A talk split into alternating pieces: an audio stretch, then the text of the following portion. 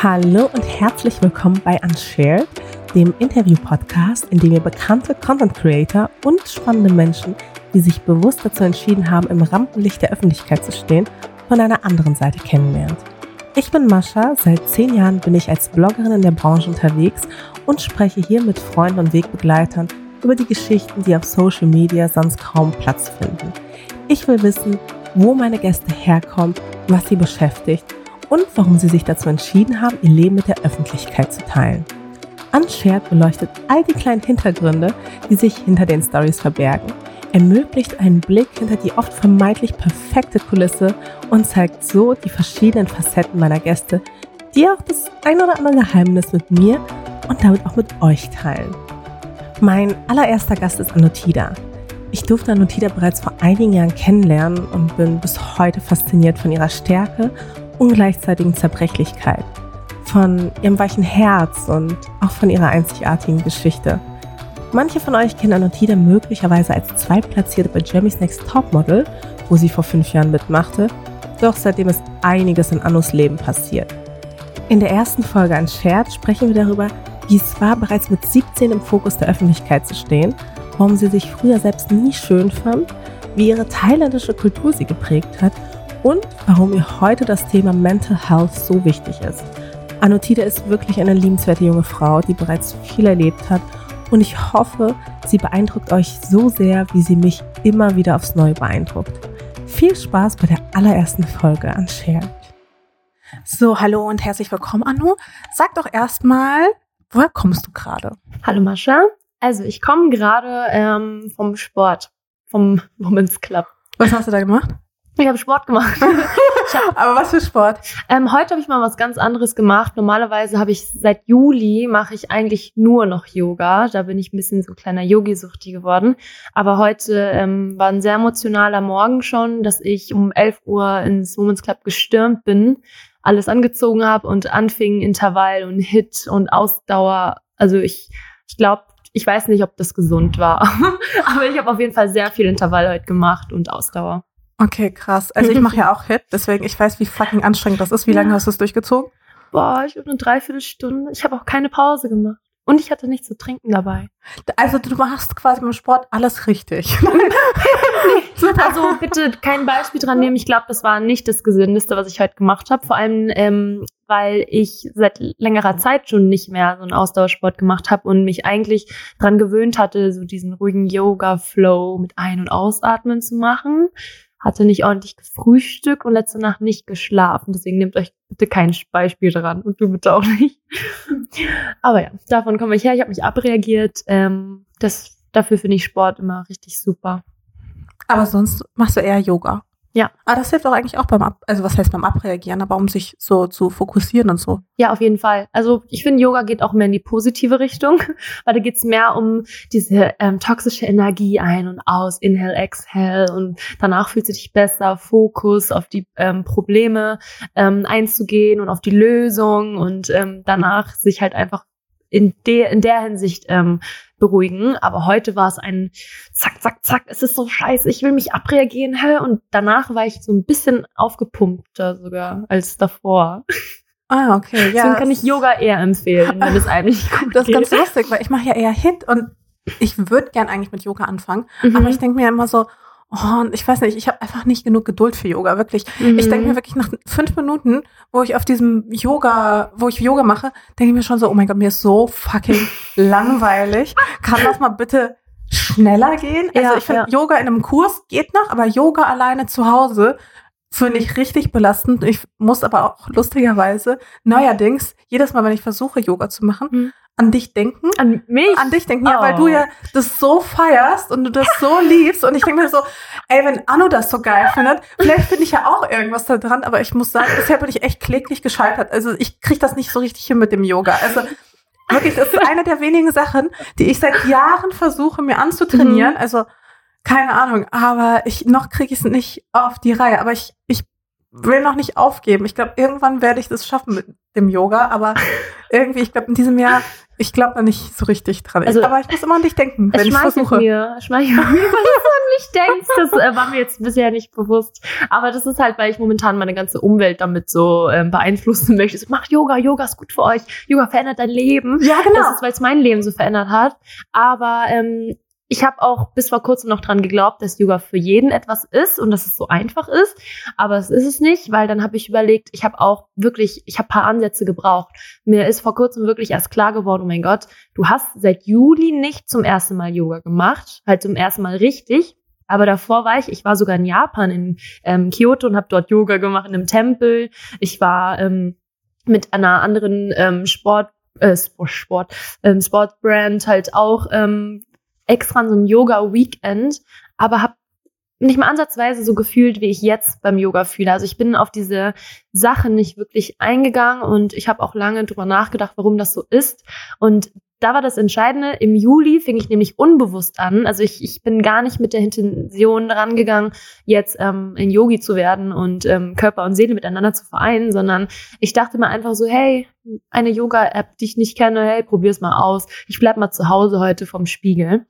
Und das hat bei mir eigentlich alles verändert, weil seitdem ist in mein Flur im, äh, in meinem Zuhause vor dem Spiegel mein Lieblings-Yoga-Ort mittlerweile, obwohl es da eigentlich nicht besonders hell ist wie im Fitnessstudio und weiß ich nicht, es ist, es ist eigentlich nicht der ideale Ort, aber da fühle ich mich wohl, da bin nur ich. Ich kann manchmal sogar eine Unterwäsche-Yoga machen und ich sehe mich vom Spiegel. Es macht sehr viel aus, sich selbst dabei anzuschauen. Ist krass, ich mache auch meine ganzen Hit-Geschichten, mache ich auch bei mir zu Hause, hier in diesem Erkerzimmer da vorne, auch vorm Ey. Spiegel. Da rolle ich dann meine Yogamatte aus Ja. und tobe mich morgens, ohne Scheiß, deswegen filme ich das auch nie, im Pyjama dann aus. Ja. Wirklich aus dem Bett gekrochen. Mhm. Also David, mein Freund, findet das immer richtig absurd, wenn er dann teilweise noch schläft und er dann nur im Zimmer er daneben so, nur noch so hört, wie weißt du, wenn du so 60 Kilo auf den Parkettboden knallen, Mhm. weil ich dann wieder irgendwelche Burpees mache oder sowas und er ist dann so, wo nimmt sie diese Energie her? Aber es, mir fällt es auch wirklich am einfachsten direkt nach dem Aufstehen, Mhm. Pyjama noch Mhm. an, ähm, direkt Sport, bam, Ja, volle Power ich glaube, es ist personenabhängig. Ich glaube, jeder muss für sich selbst etwas herausfinden, weil ich habe gemerkt, bei mir war das viel zu sehr drumherum. Ich bin, ich bin sehr leicht abzulenken. Ich ich weiß ich nicht, es sind zu viele Eindrücke für mich und ich muss, um mich fokussieren zu können, nur mich und mein Spiegel und Yoga und dann ist alles gut. So. Okay, ich habe, bevor wir jetzt weitermachen, Ja. Ähm, ich habe fünf Entweder-Oder-Fragen vorbereitet. Und zwar mit dem Wissen, Mhm. dass dir ähm, es wirklich, glaube ich, schwerfallen wird, dich zu entscheiden. Aber du musst dich jetzt entscheiden und zwar sehr, sehr schnell. Und Nein, zwar okay. Musik oder Kunst? Oh, Musik. Okay, Musik. Musik? Musik. Echt? Ja. Okay, krass. Ähm, iPhone oder Spiegelreflex? Spiegel. äh, Zum Fotografieren? Äh, äh, Spiegelreflex. Also wenn du nur noch quasi ein, eins, eins davon benutzen dürftest, würdest du nur noch dein iPhone benutzen oder würdest du, also für Fotografieren, Filmen, was auch immer, oder nur noch die Spiegelreflex? Spiegelreflex. Okay. Ähm, eher introvertiert oder eher extrovertiert? Äh, ich bin, ähm, wie heißt das? In der Mitte Ambivert bin ich. Nein, das gibt's nicht. Aber, aber okay, dann würde ich sagen, eher ähm, introvertiert. Okay. Du so, ich bin in der Mitte. okay. Äh, das, das genau so nehme ich nicht. So, selbstbewusst oder selbstkritisch? Selbstkritisch. Ja, Ja. so gut kenne ich dich mittlerweile. Und ähm, High-End oder Second-Hand? Secondhand. Obwohl, Okay. ja, War jetzt schwitzig. Das hat mich jetzt voll aufgeregt gemacht. Das Nein. war schon okay. Das waren so, ich finde es eigentlich ganz cool, so ein Format mit diesen Entweder-Oder-Fragen, weil ich Mhm. finde, da bekommt man direkt relativ schnell einen Eindruck, finde ich, von einer Person, äh, so ein bisschen, wie sie so tickt oder wie sie Mhm. so drauf ist. Es Ähm, kommt ja meistens das, was dir als erstes kommt, ist ja meistens eher das Richtige, oder? voll. Oder? Ja, voll. Pass auf, man kennt dich ja eigentlich ganz ursprünglich durch Jeremy's Next Top Model. Mhm.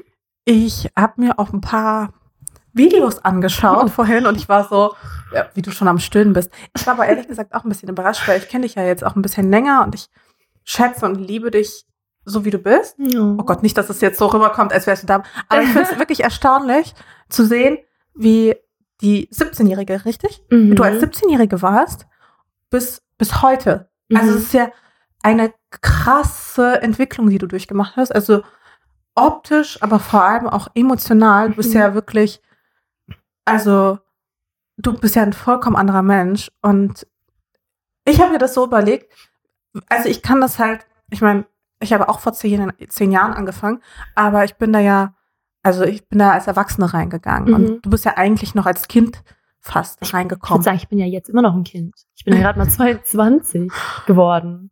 Ja, aber du bist auch krass erwachsen geworden in der Zeit. ja. Also das ist ja auch schon, du hast ja wirklich eine krasse Entwicklung gemacht. Und wie Mhm. ist es eigentlich, so jung und wirklich aber auch so schnell, so plötzlich in diese Welt des Entertainments geworfen zu Mhm. werden?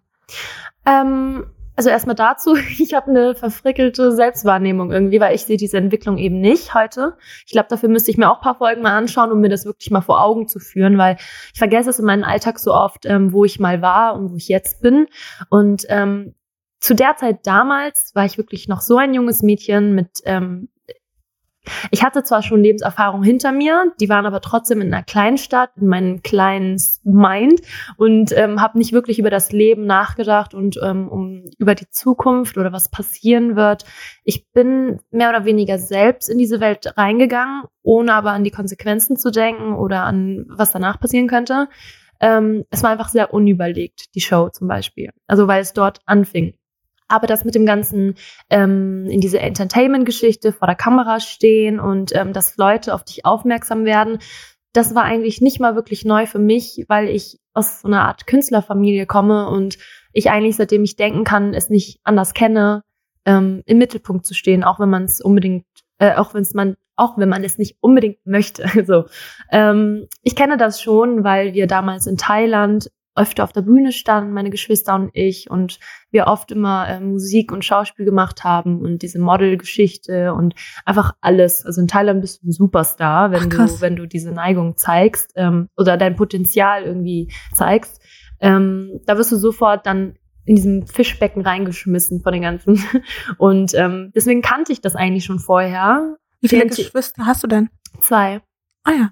Und GNTM war für mich eigentlich nur so eine Parallele zu meiner Kindheit. Nur war das nochmal ein Stück ernster, weil dann auf einmal viele andere Charaktere dazu gekommen sind, wie ähm, Manager und Kunden und ähm, dann auch noch die Society, die dann auf dich schaut, was du so machst und ähm, du bist dann quasi auf einmal eine Vorbildfunktion und was, wer bist du mit 17? Weißt wer, wer, wer bist du mit 22? Also weißt du, Mhm. ich sitze hier und ich frage mich, wer bist du?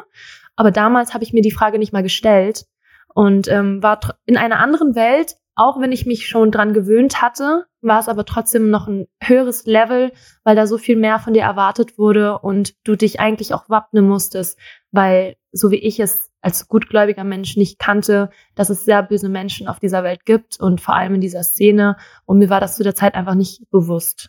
Aber ich fand schon, und das fand ich halt krass, ähm, auch vor allem auch in der Show, da wurde ja wirklich dein Privatleben oder auch, also Dinge, die man vielleicht sonst eher mit sich selbst ausmacht, das wurde ja quasi regelrecht ausgeschlachtet, weißt du? Mhm. Also das war ja dann so, und ich weiß nicht, wenn du halt so 17 bist, dann kannst du das ja gar nicht so richtig reflektieren oder Nee, Nein sagen oder sowas. Mhm. Und plötzlich steckst du da halt quasi mittendrin Mhm. und ähm, weiß ich nicht, Produzenten sagen dir, du musst das und das machen Mhm. und du hast noch nicht irgendwie so diese auch charakterliche Stärke vielleicht, Mhm. zu sagen, nee, das mache ich nicht oder willst quasi nicht, nicht gefallen oder Ja. sowas.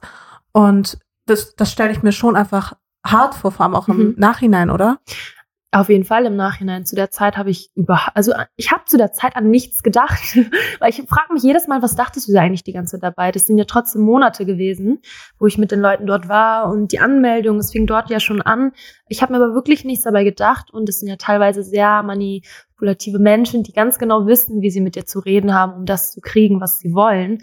Und äh, wenn da so ein 17-jähriges Mädchen vor dir steht und keine Ahnung von der Welt hat und ähm, alles so toll findet, weil alles so toll gesprochen wird auch, ähm, zieht man halt mit. Also ich habe während der Zeit bei GNTM, wenn ich mir diese Folgen anschaue, kenne ich mich nicht, weil ich war zu der Zeit nicht ich, also gar nicht ich, weil ich schon vor GNTM von äußeren Einflüssen beeinflusst wurde und somit nie ich war und Dinge gemacht habe, die ich so nicht gemacht hätte, wenn ich mich wirklich die Fragen gestellt hätte, äh, wenn ich mir wirklich die Fragen gestellt hätte, ist es okay so. Und ähm, das war natürlich schwierig bei mir war das halt so ein Mischmasch, weil manchmal wusste ich, nein, ich will das nicht. Also wenn ich mich danach gefühlt habe, ähm, nee, die wollen mich veräppeln, dann habe ich es auch nicht gemacht. Ich habe zum Beispiel schon immer gewusst, dass ich mich aus Streitereien raushalte. Und das habe ich auch bis zum bitteren Ende. Habe ich mich vor der Kamera nie mit irgendwem gestritten, auch hinter der Kamera nicht, weil ich auch generell nicht so ein Mensch bin.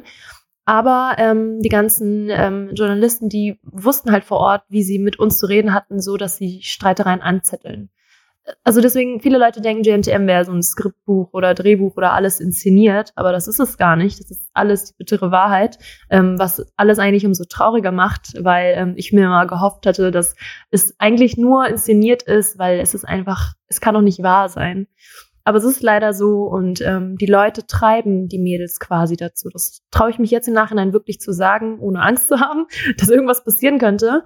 Aber es ist so, das ist alles nur Psychologie und das haben sie auch an mir verwendet und öfter die Wörter in die Zunge gelegt. Und ganz das passiert ehrlich. ganz schnell. Und ganz ehrlich, ich finde mit 17, also mir würde es auf jeden Fall so gehen. Ich kann mit 17 überhaupt noch nicht einschätzen, werde ich jetzt hier gerade manipuliert oder also nee. meinen die das gerade ernst oder ist das wirklich also nee, das ist so, so die zu ja auch super nett alle ne ja das ist so zu hinterfragen also how ja. Also das kannst, kannst du auch einfach nicht erwarten. Ja. Und das finde ich halt, ich finde das richtig krass. Aber was hättest du denn deinem jüngeren Ich quasi damals, also deinem damals jüngeren Ich heute geraten? Also quasi mit deinem, mit deiner Lebensweisheit heute oder mit deinem ja. Erfahrungsschatz heute? Oh, schwierig. Das ist eine schwierige Frage, weil ich momentan mich echt damit beschäftige, ähm, die kleine Arno in die Hand zu nehmen, weil ich momentan immer zu, zu einem Menschen werde, ähm, den ich gebraucht hätte, als ich klein und jung und jugendlich war.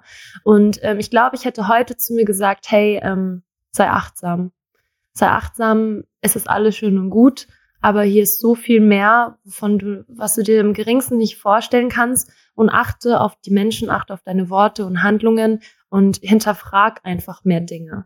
Weil ich bin so blind durch die Welt gelaufen, ähm, bis ich dann anfing, auf die Fresse zu fallen, immer und immer wieder. Dadurch, dass ich so blind durch die Welt gelaufen bin. Und ähm, damals hätte ich genauso jemanden wie mich jetzt auf jeden Fall gebraucht, der sagt, bitte pass auf. Aber glaubst du wirklich, das hat was geändert? Weil ich meine, hm. andererseits, man sagt so, ja, mhm. ich hätte mir das damals gewünscht, dass mir jemand das gesagt hätte, aber ja. Würdest du sagen, es hätte sich was dadurch geändert? Weil man ist ja dann doch manchmal so ein bisschen, also ich kenne das zumindest von mir, ich bin dann doch irgendwie so stur und mhm. tu dann trotzdem das, was ich äh, für richtig halte, auch mhm. wenn ich vielleicht, auch wenn da vielleicht jemand ist und sagt, hm, hm, aber, mhm. oder warst du einfach so krass naiv, sag ich mal? Ich, ich glaube, das kommt auf den Charakter an, weil ich war naiv. Und seitdem ich denken kann, wurde ich auch so gepolt, ähm, dass ich immer die andere Menschen eher glauben muss als mir selbst. Und dadurch habe ich immer alles gemacht, was der Nächste mir gesagt hat. Und das ist nicht gut. Es kann manchmal schön sein, manchmal nicht. Ich war aber leider auch fast nur von toxischen Menschen umgeben, die ähm, eigentlich nur mit mir waren, um für sich selbst irgendwas zu bekommen. Und ähm, ich hätte mir damals, glaube ich, schon geglaubt, weil ich, also mein jetziges Ich, boah, jetzt wird's kompliziert, weil mein jetziges Ich die erste und einzige gewesen wäre, die ähm, sehr vertraut rübergekommen wäre, die die nichts für sich selbst gemacht hätte. Weil sowas habe ich immer im Nachhinein erst gemerkt, so Gott, du hast gerade irgendwas gemacht, was für die Person eher gut war und nicht für dich. Deswegen, ich hätte mir, glaube ich, schon geglaubt. Ja. Ja, ja klar. So, so rum wahrscheinlich ja. schon. Aber was bedeutet schon aufpassen? Das kriege ich heute noch zu hören. Was bedeutet überhaupt im Leben aufpassen? Weil das tut man ja so oder so, denkt man man kann ja nicht voraussehen, was passiert, oder? Einerseits auf gar keinen Fall. Also ich musste eher lernen, weniger aufzupassen. Also mhm. eher quasi häufiger zu sagen, okay, ich lasse mich darauf jetzt ein und ich habe da jetzt Bock drauf, weil ich empfinde es manchmal echt als viel, viel schwieriger, positiv zu bleiben und offen und neugierig und naiv auch irgendwo zu bleiben, mhm. als abzustumpfen. Also mir fällt es relativ einfach, negativ zu denken oder so Menschen was Böses zu unterstellen, ähm, als Menschen was Gutes zu unterstellen. Ich glaube, mhm. das ist mhm. so, das musste ich irgendwie ein bisschen neu lernen. Ja, oh, wir sind genau das Gegenteil. Ich bin genau das Gegenteil. ja, krass. Ja, daran ich, arbeite ich gerade tatsächlich. ist so verrückt, weil ich, also ich wiederum ja. kann mir das total schwer vorstellen, weil ich glaube ich schon auch krass abgefuckt war als Kind. Whatever. Anderes Thema. Nein, nee, wir bleiben dabei, weil mhm. ähm, du sagst, du wurdest halt viel quasi einfach benutzt. Ähm, was sonst empfindest du, also wann findet, empfindest du es sonst noch als Nachteil, berühmt zu sein oder in Anführungsstrichen bekannter zu sein? Mhm. Es hat ja alles seine Vor- und Nachteile und ähm, wenn du da negativ eingestellt bist, siehst du nur die Nachteile. Das hatte ich auch am Anfang, weil dann war es halt so, oh Gott, wo hast du dich, wo hast du dich in der Scheiße eingeritten? Jetzt ähm, hast du irgendwie so eine Position, wo junge Mädels denken, irgendwie du wärst deren Vorbild, jetzt musst du vorbildlich sein, du darfst nicht feiern, du darfst nicht das und das und äh. äh. Das kam natürlich viel vom ersten Management, die war ziemlich streng.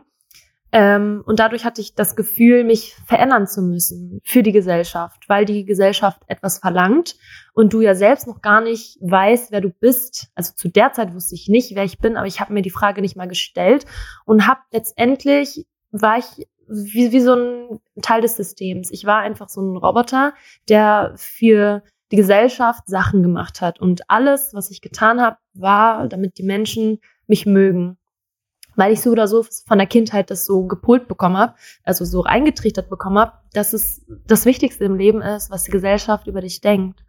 Und so war ich dementsprechend, so war auch meine Managerin und so fing das halt immer an und das war der Nachteil, weil die Menschen kennen dich nicht wirklich, aber dadurch, dass du in der Öffentlichkeit stehst, denken sie, sie würden dich kennen. Sie sehen dich Tag und Nacht und ähm, sehen auch nur das, was du auch halt auch zeigst. Und du kannst ja keine 24 Stunden am Tag zeigen. Menschen und die Gesellschaft, die wissen generell nie wirklich, wie es in deinem Leben läuft, wie es dir wirklich geht und wer du wirklich bist. Weil jeder Mensch zeigt ja nur das, was er von sich geben möchte.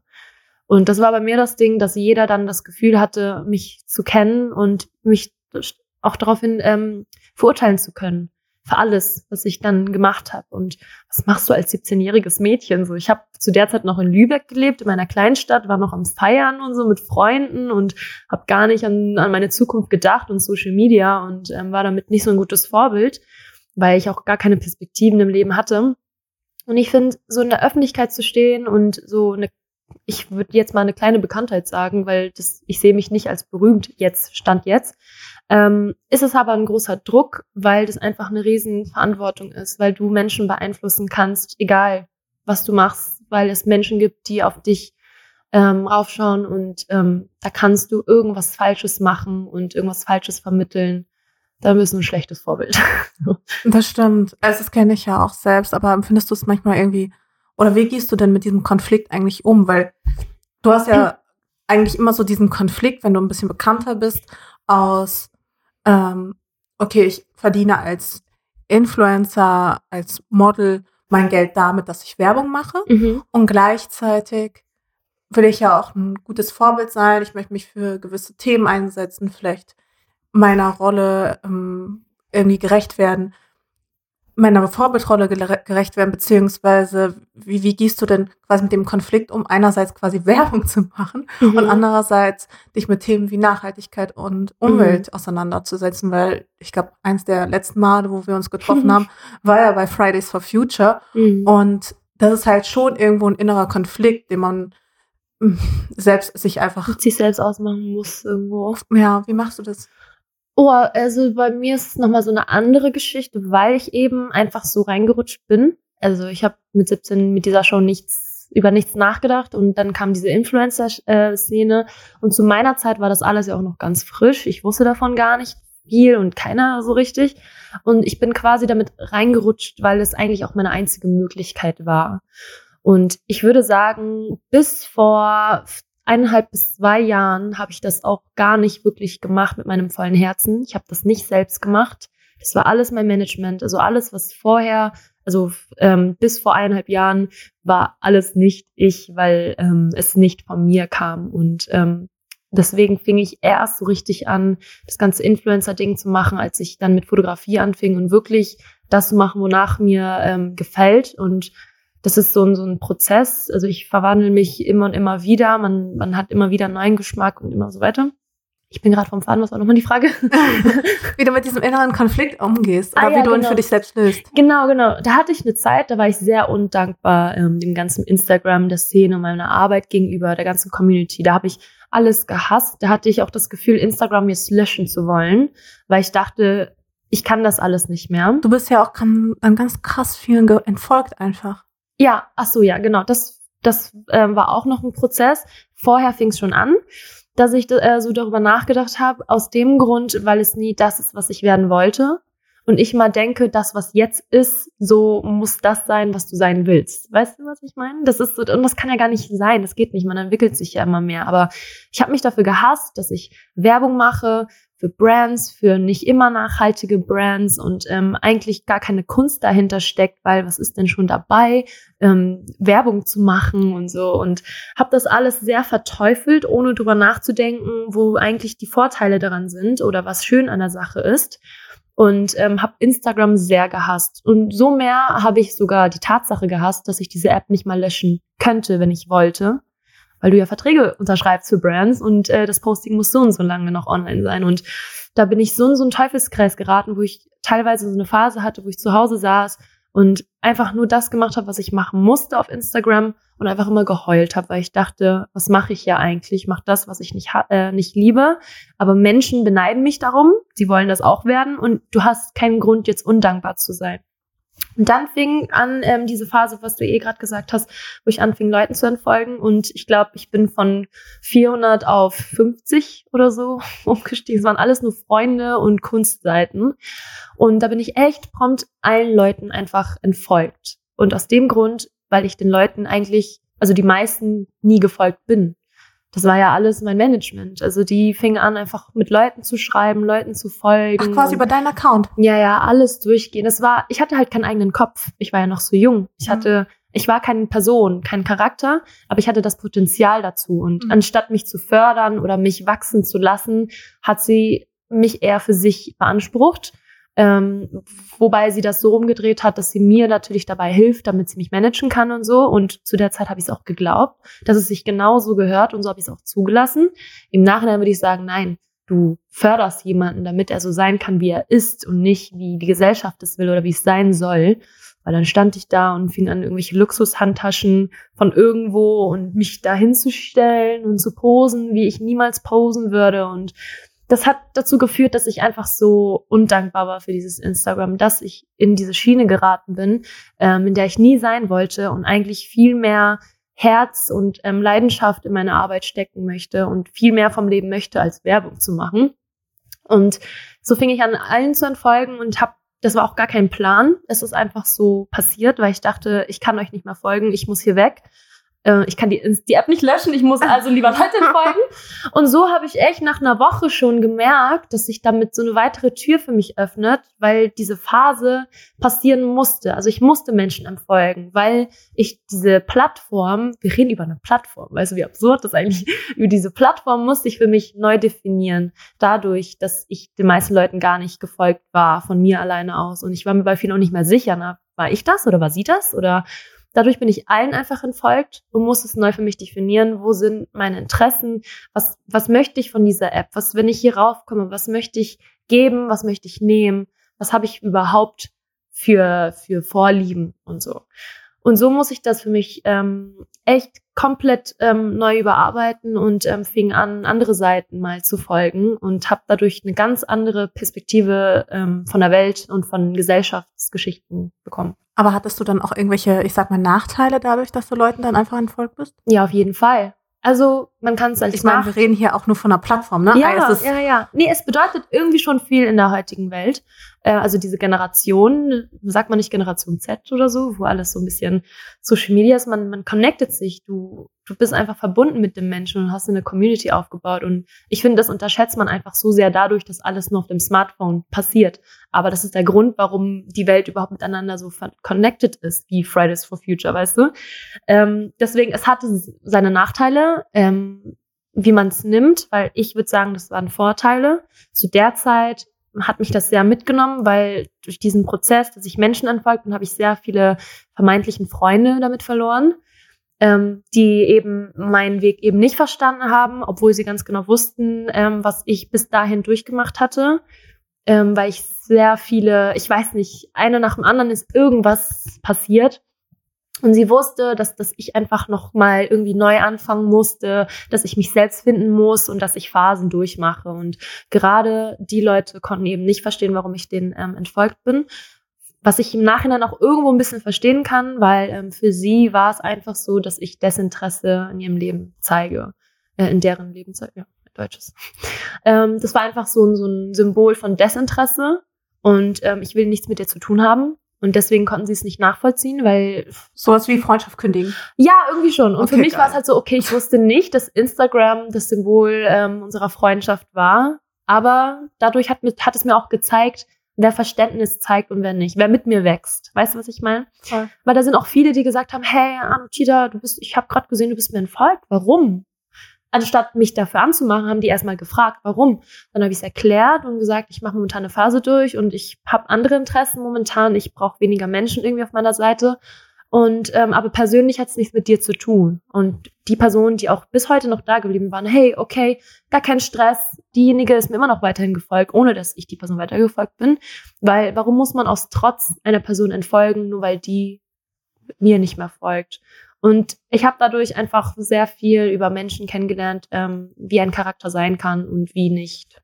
Das war für mich ein Vorteil, leider auch ein Nachteil da, weil ich sehr viele Menschen auf diesem Weg verloren habe. Okay, krass. Ist das, gehört das zu den Dingen, die dich in der Branche mit am meisten nerven oder ist da noch was anderes?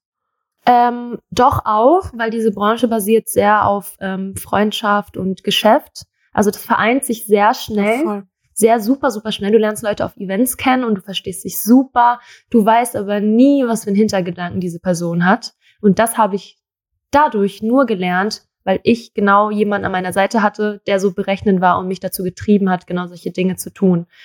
Was gar nicht zu meinem Charakter passt, zu meinem Grundcharakter nicht passt, zu der Zeit nicht gepasst hat und heute auch nicht. Deswegen habe ich mich sehr, sehr doll aus dieser Szene gezogen, weil ich gesehen habe, dass es solche Menschen gibt, wie ich auch mal dahin getrieben wurde, wo es darum geht, ähm, Follower zu kriegen und ähm, sich zu vernetzen, um Möglichkeiten zu kriegen für Jobs und sonst irgendwas. Dabei geht es hier um Menschen, um, um Seelen, um, weißt du, um, um Verbindungen, die man miteinander aufbaut, um Verhältnis und Beziehung aufzubauen. Aber das ist alles nur berechnend und eigentlich total hinterhältig. Aber ich finde das komisch, weil das kommt häufig, äh, also jetzt auch nicht bei meinem Management, aber ich kenne das halt häufig eher so von so Marketingmenschen. Ja. ja. Und das nervt mich halt so sehr, weil viele sehen dann, also gerade wenn du halt in der Werbebranche oder Marketing arbeitest, du siehst halt nur eine Zahl. Du, Mhm. siehst, du verstehst nicht, dass das echte Menschen sind. Mhm. Und wenn man dann so, ja, die hat so und so viele Follower oder Mhm. was sind die Stats? Und plötzlich werden Menschen zu Statistiken. Ja. Und das finde ich halt richtig gruselig und richtig beängstigend, gruselig, weil ich glaube, das ist halt etwas, so den Content Creator im besten Fall ähm, unterscheidet das eben genau, also einen guten von einem schlechten, dass er quasi den Menschen dahinter sieht, die Community Mhm. dahinter, so die einzelnen Personen, die dir Worum es aus einem, geht eigentlich. genau, die dir quasi aus einem bestimmten Grund folgen und so Strategen, sag ich mal, ähm, die sehen nur die Zahl und die sehen nur so das Wachstumspotenzial und da ist es dann auch egal, Was total Ob du- absurd ist. ja, genau. Ob du auch wirklich der, die Person bist, die du bist oder ähm, wie du dich strategisch platzieren musst, um möglichst viele Follower, also Zahlen, Mhm. ähm, zu generieren und keine Ahnung was. Und das Mhm. finde ich ist halt, also das nervt mich total. Also ich habe sehr viele Sachen, die mich nerven in dieser Szene. Was noch? Äh, da gibt es sehr viele Kleinigkeiten. Ja, halt nicht nur das, sondern ähm, dadurch, dass die ganze Szene und wir Content Creator eigentlich Personen sind, die in der Öffentlichkeit sind und Persönlichkeiten, also richtige Persönlichkeiten sind, ähm, haben wir überhaupt die Chance, genau das zu tun. Aber was dazu führt, dass uns genau solche Brands, Kunden eben nicht so sehen, was es alles wieder so ein bisschen ähm, schade macht, weil man verliert sich ganz schnell. Das habe ich schon von so vielen Influencern gehört, dass man sich in dieser Szene verlieren kann, also sich selbst verlieren kann. Und ich war ganz weit unten. Ich war in einem ganz tiefen, tiefen Loch, weil ich schon mich schon verloren hatte, bevor ich überhaupt hier reingekommen bin. Und dann war ich da und wurde noch mehr dazu getrieben und habe nur noch Dinge gemacht, ähm, die gar nicht ich waren. Also überhaupt nicht. Und deswegen bin ich jetzt genauso das Gegenteil geworden und ähm, laufe momentan sehr durch die Wand. Nein, jetzt erst recht nicht, weil ich bin's nicht.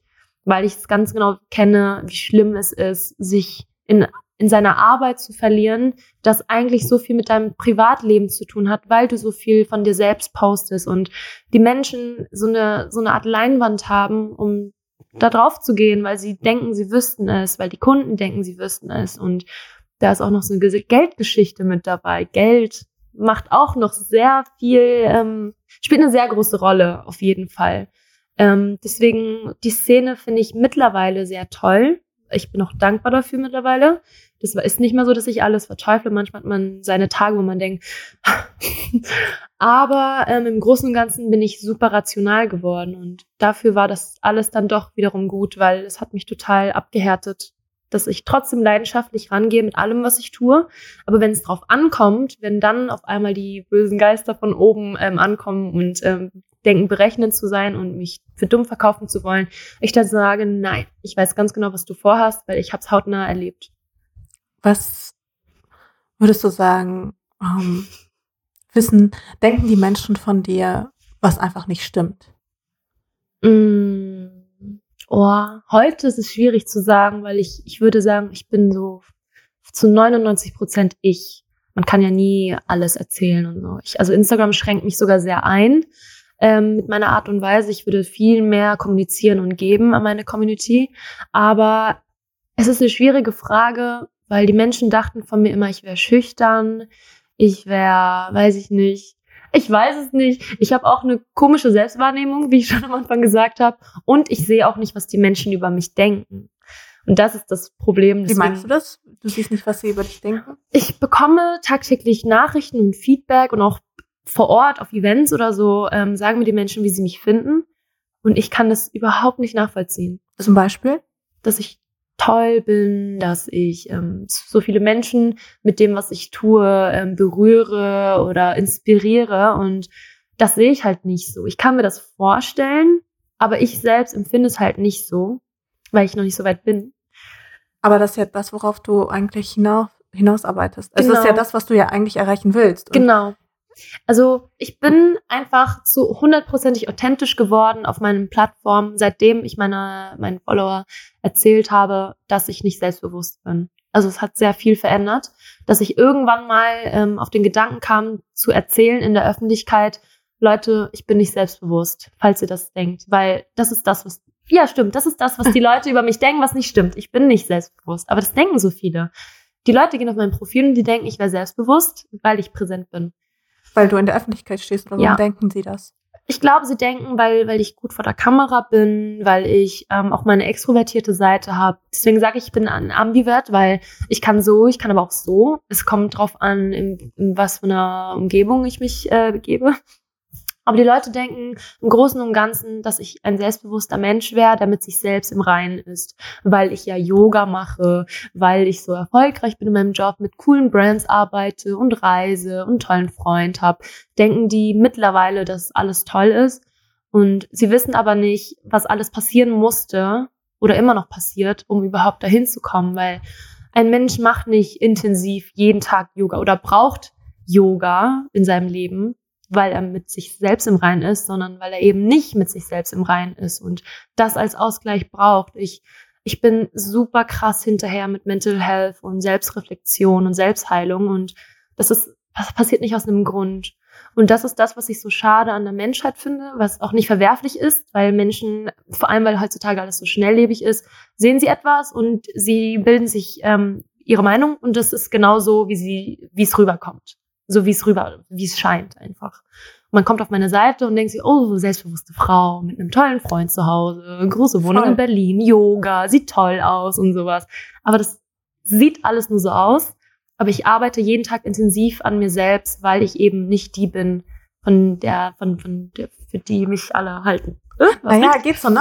Also, das bist ja schon du. Also, das ja, sind ja, ja, das ist ja schon, das bist ja schon du. Mhm. Du hast nur eine verquere Selbstwahrnehmung vielleicht. Genau. Weil zum Beispiel, wenn ich dich anschaue, dann sehe ich eine wunderschöne Frau. Oh, Nein, wirklich. Also und ähm, halt das Positive, ähm, das liegt natürlich auch daran, dass ich dich ja auch mag und dass man ja auch immer so eine, also dass man einen Menschen auch dann auch nochmal extra, finde ich, attraktiv findet, mhm. wenn man diese Person auch so gerne mag. Mhm. Dann ist der Mensch quasi noch schöner, finde ich. Und ähm, Danke. Aber ich, ich finde es immer total erstaunlich. Also jetzt nicht nur bei dir, sondern ich habe einige Freundinnen, ähm, die wunder, wunder, wunder, wunderschön sind. Mhm. Wirklich krass schön. Und wo ich mich jedes Mal, wenn ich sie sehe, denke ich mir so, wow, du bist so schön. Und dann frage ich mich, warum sehen sie das selbst nicht?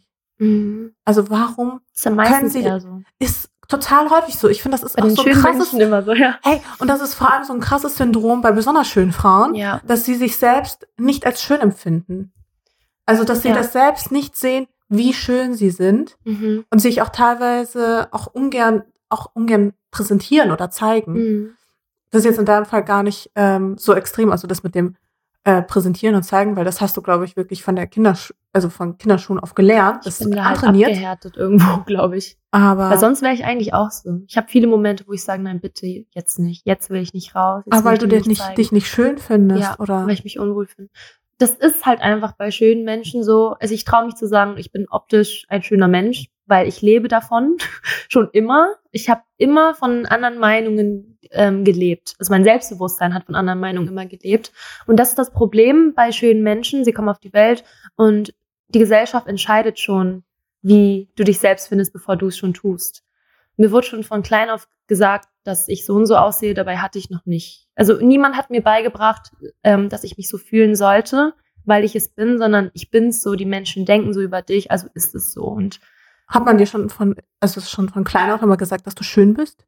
ähm, beides. Also ich bin in Thailand aufgewachsen und es war, ich war schön, ich war aber auch hässlich.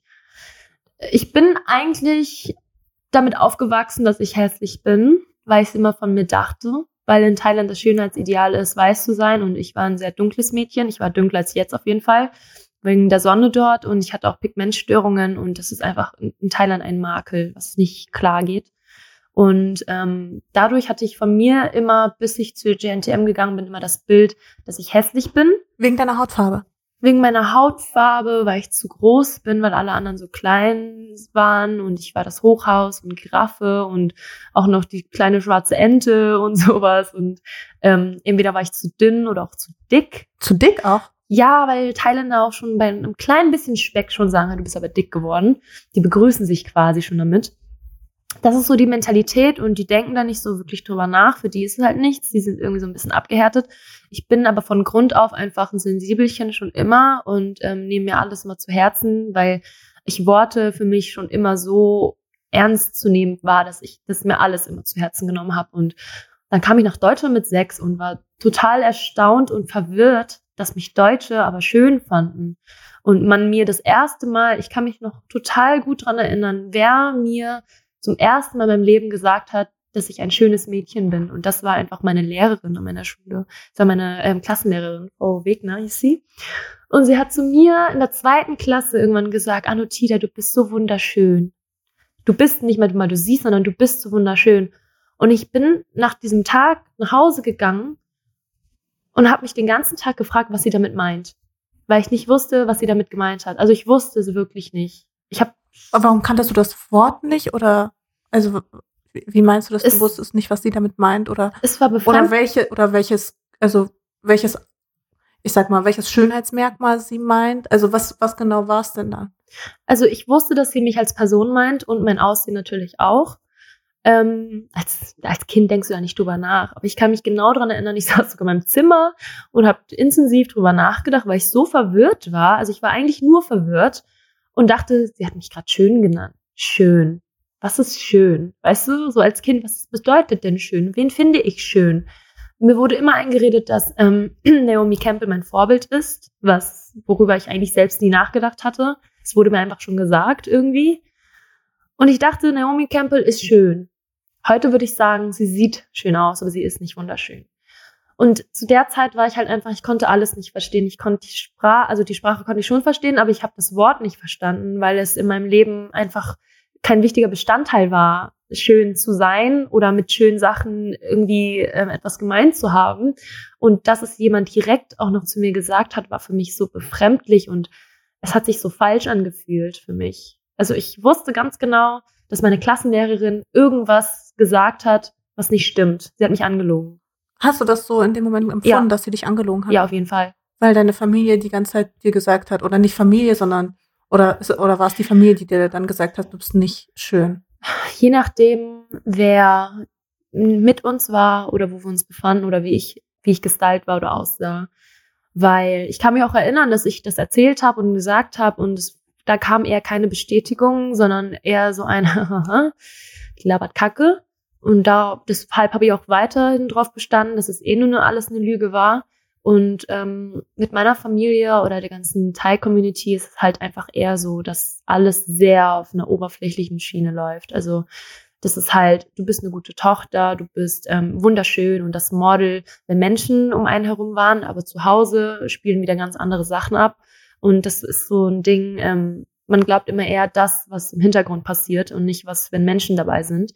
Und ähm, das war immer so, das waren meine Glaubenssätze, dass ich eigentlich ja gar nicht schön bin und eigentlich gar nicht klug oder eine gute Tochter. Ich bin eine schlechte Tochter, ich bin eine schlechte Schwester und das ist so die Wahrheit eigentlich. Man, so habe ich mich selbst quasi mal gesehen, auch wenn ich mich im Spiegel angeschaut habe. Du bist mit sechs nach Deutschland gekommen erst? Ja. Krass. Ähm, also ich, ich dachte, du bist früher nach Deutschland gekommen. Das denken viele tatsächlich. Ja, also. Warum eigentlich? blöd gesagt, aber wahrscheinlich, also. Kein Akzent oder? Gar nicht, nee. Kein ich glaube, wenn du mit sechs herkommst, schon ziemlich früh, oder? Ich weiß es nicht. Ich bin mit drei nach Deutschland gekommen. Ach krass. Also für mich war es sogar, ähm, ich bin ziemlich früh nach Deutschland gekommen, weil die Und wurdest du dann direkt eingeschult? Ja. Sofort? Also zum allerersten Mal kam ich mit vier hierher. Ich mach also mal eben so, das Licht an. Ah ja, stimmt. Also zum allerersten Mal kam ich mit vier Jahren hierher und war dann so für ein halbes bis ein Jahr hier im Kindergarten. Ähm, das war, wo meine Mom sich noch nicht ganz sicher war, ob sie hier bleiben will, also hier wirklich jetzt hier hinziehen möchte oder nicht. Und dann sind wir irgendwann, als ich so Ende fünf Jahre alt war, sind wir äh, wieder zurück nach Thailand, um meine Geschwister zu holen. Dort haben wir ein paar Wochen, Monate verbracht, bis ich dann, seitdem ich sechs Jahre alt bin, ähm, ganz sicher hier wohne und auch eingeschult worden bin. Erste Klasse. Ähm, also darf ich fragen, warum ihr nach Deutschland gekommen seid? Man weiß es nicht ganz genau, weil meine Mutter und ich haben jetzt so ein semi-gutes Verhältnis. Hm. Ähm, das ist so, ich, ich liebe sie, sie liebt mich, aber die Kommunikation war immer das Problem, weil ich halt eben eingedeutscht war und sie thailändisch spricht und ähm, sie auch eine ganz andere Generation ist, eben mit dieser Mentalität. Also 1960 Thailand ist nochmal viel härter, als es jetzt eh sowieso schon noch ist. Ähm, deswegen haben wir da eher nicht so ein gutes Verhältnis, wie ich es mir immer gewünscht hatte. Deswegen kann ich dir auch nicht genau sagen, wieso, weshalb, warum, weil ich von ihr nie so die volle Wahrheit bekommen habe irgendwo, weil sie mir, glaube ich, auch selbst nie sagen konnte, was wirklich abgelaufen war. Aber es hat auf jeden Fall ähm, im Großen und Ganzen alles mit meinem Vater zu tun. Den hat man auch bei GNTM kennengelernt. Den weil, hast du dann auch kennengelernt? Den habe ich dort kennengelernt, genau, vor ganz das, Deutschland einfach mal so. Ja. Ähm, ist auch wieder eine ganz andere Geschichte, aber er hat uns verlassen, da war ich zwei Jahre alt. Und meine Mutter hat auch die ersten drei Jahre danach noch ähm, in Thailand gelebt und ähm, wir haben auch irgendwo so ein bisschen Geld von ihm bekommen, angeblich, ich weiß nicht. Ähm, bis sie irgendwann nach drei Jahren sich dazu entschieden hat, abzuhauen, weil sie Thailand war, glaube ich, nicht mehr so eine Stadt für sie. Ich glaube, sie, äh, Land für sie, sie hat, glaube ich, gesehen, dass es unsicher für uns war. Er war eh nicht mehr da. Sie, sie ich, ich glaube, sie wollte einfach neu anfangen. Und wir hatten Verwandte schon in Deutschland zu denen ist sie dann halt auch hingeflogen. Das sind so meine Tanten und Onkel und so. Und ähm, ich glaube, es hat sich so wohl gefühlt hier, weil es etwas Neues war und viel sicherer vom System her. Weil Thailand ist ja auch eine Monarchie, das vergisst man auch immer wieder. Und ähm, da herrscht Armut. So sind, also so bin ich auf jeden Fall aufgewachsen. Und sie wollte, glaube ich, für die Zukunft was Besseres. Und meine Mama und ich haben nicht immer das beste Verhältnis gehabt, wie eine Mutter und Tochter haben sollte, aber dafür war ich ihr immer dankbar bis heute, dass sie das gemacht hat, weil wäre ich in Thailand geblieben, ich weiß nicht, was aus mir geworden wäre. Ich, auf jeden Fall nicht so gut wie jetzt, auf jeden Fall. Ja, ich finde, das vergisst man halt auch immer, wenn man manchmal mit seinen Eltern dann so streitet, was das eigentlich für eine krasse Leistung ist, mhm. in so jungen Jahren einfach seine Sachen zu packen. Mit drei Kindern auch. Ja, und einfach mal mit drei Kindern. Gut, ja. in meinem Fall war es nur mit einem Kind. ähm, dann einfach in ein anderes Land einzureisen. Ja. Und ich glaube, was viele ja auch vergessen, heutzutage gibt's ja auch sowas wie Internet. Damals ja, bist damals du ja einfach ja. eingereist und du wusstest nicht, wie sieht dieses Land Karte, aus. Mit der Karte. Ja. ja, was, was ist das für ein Land? Wie du musst die Sprache? das Gerät einschalten, um zu googeln.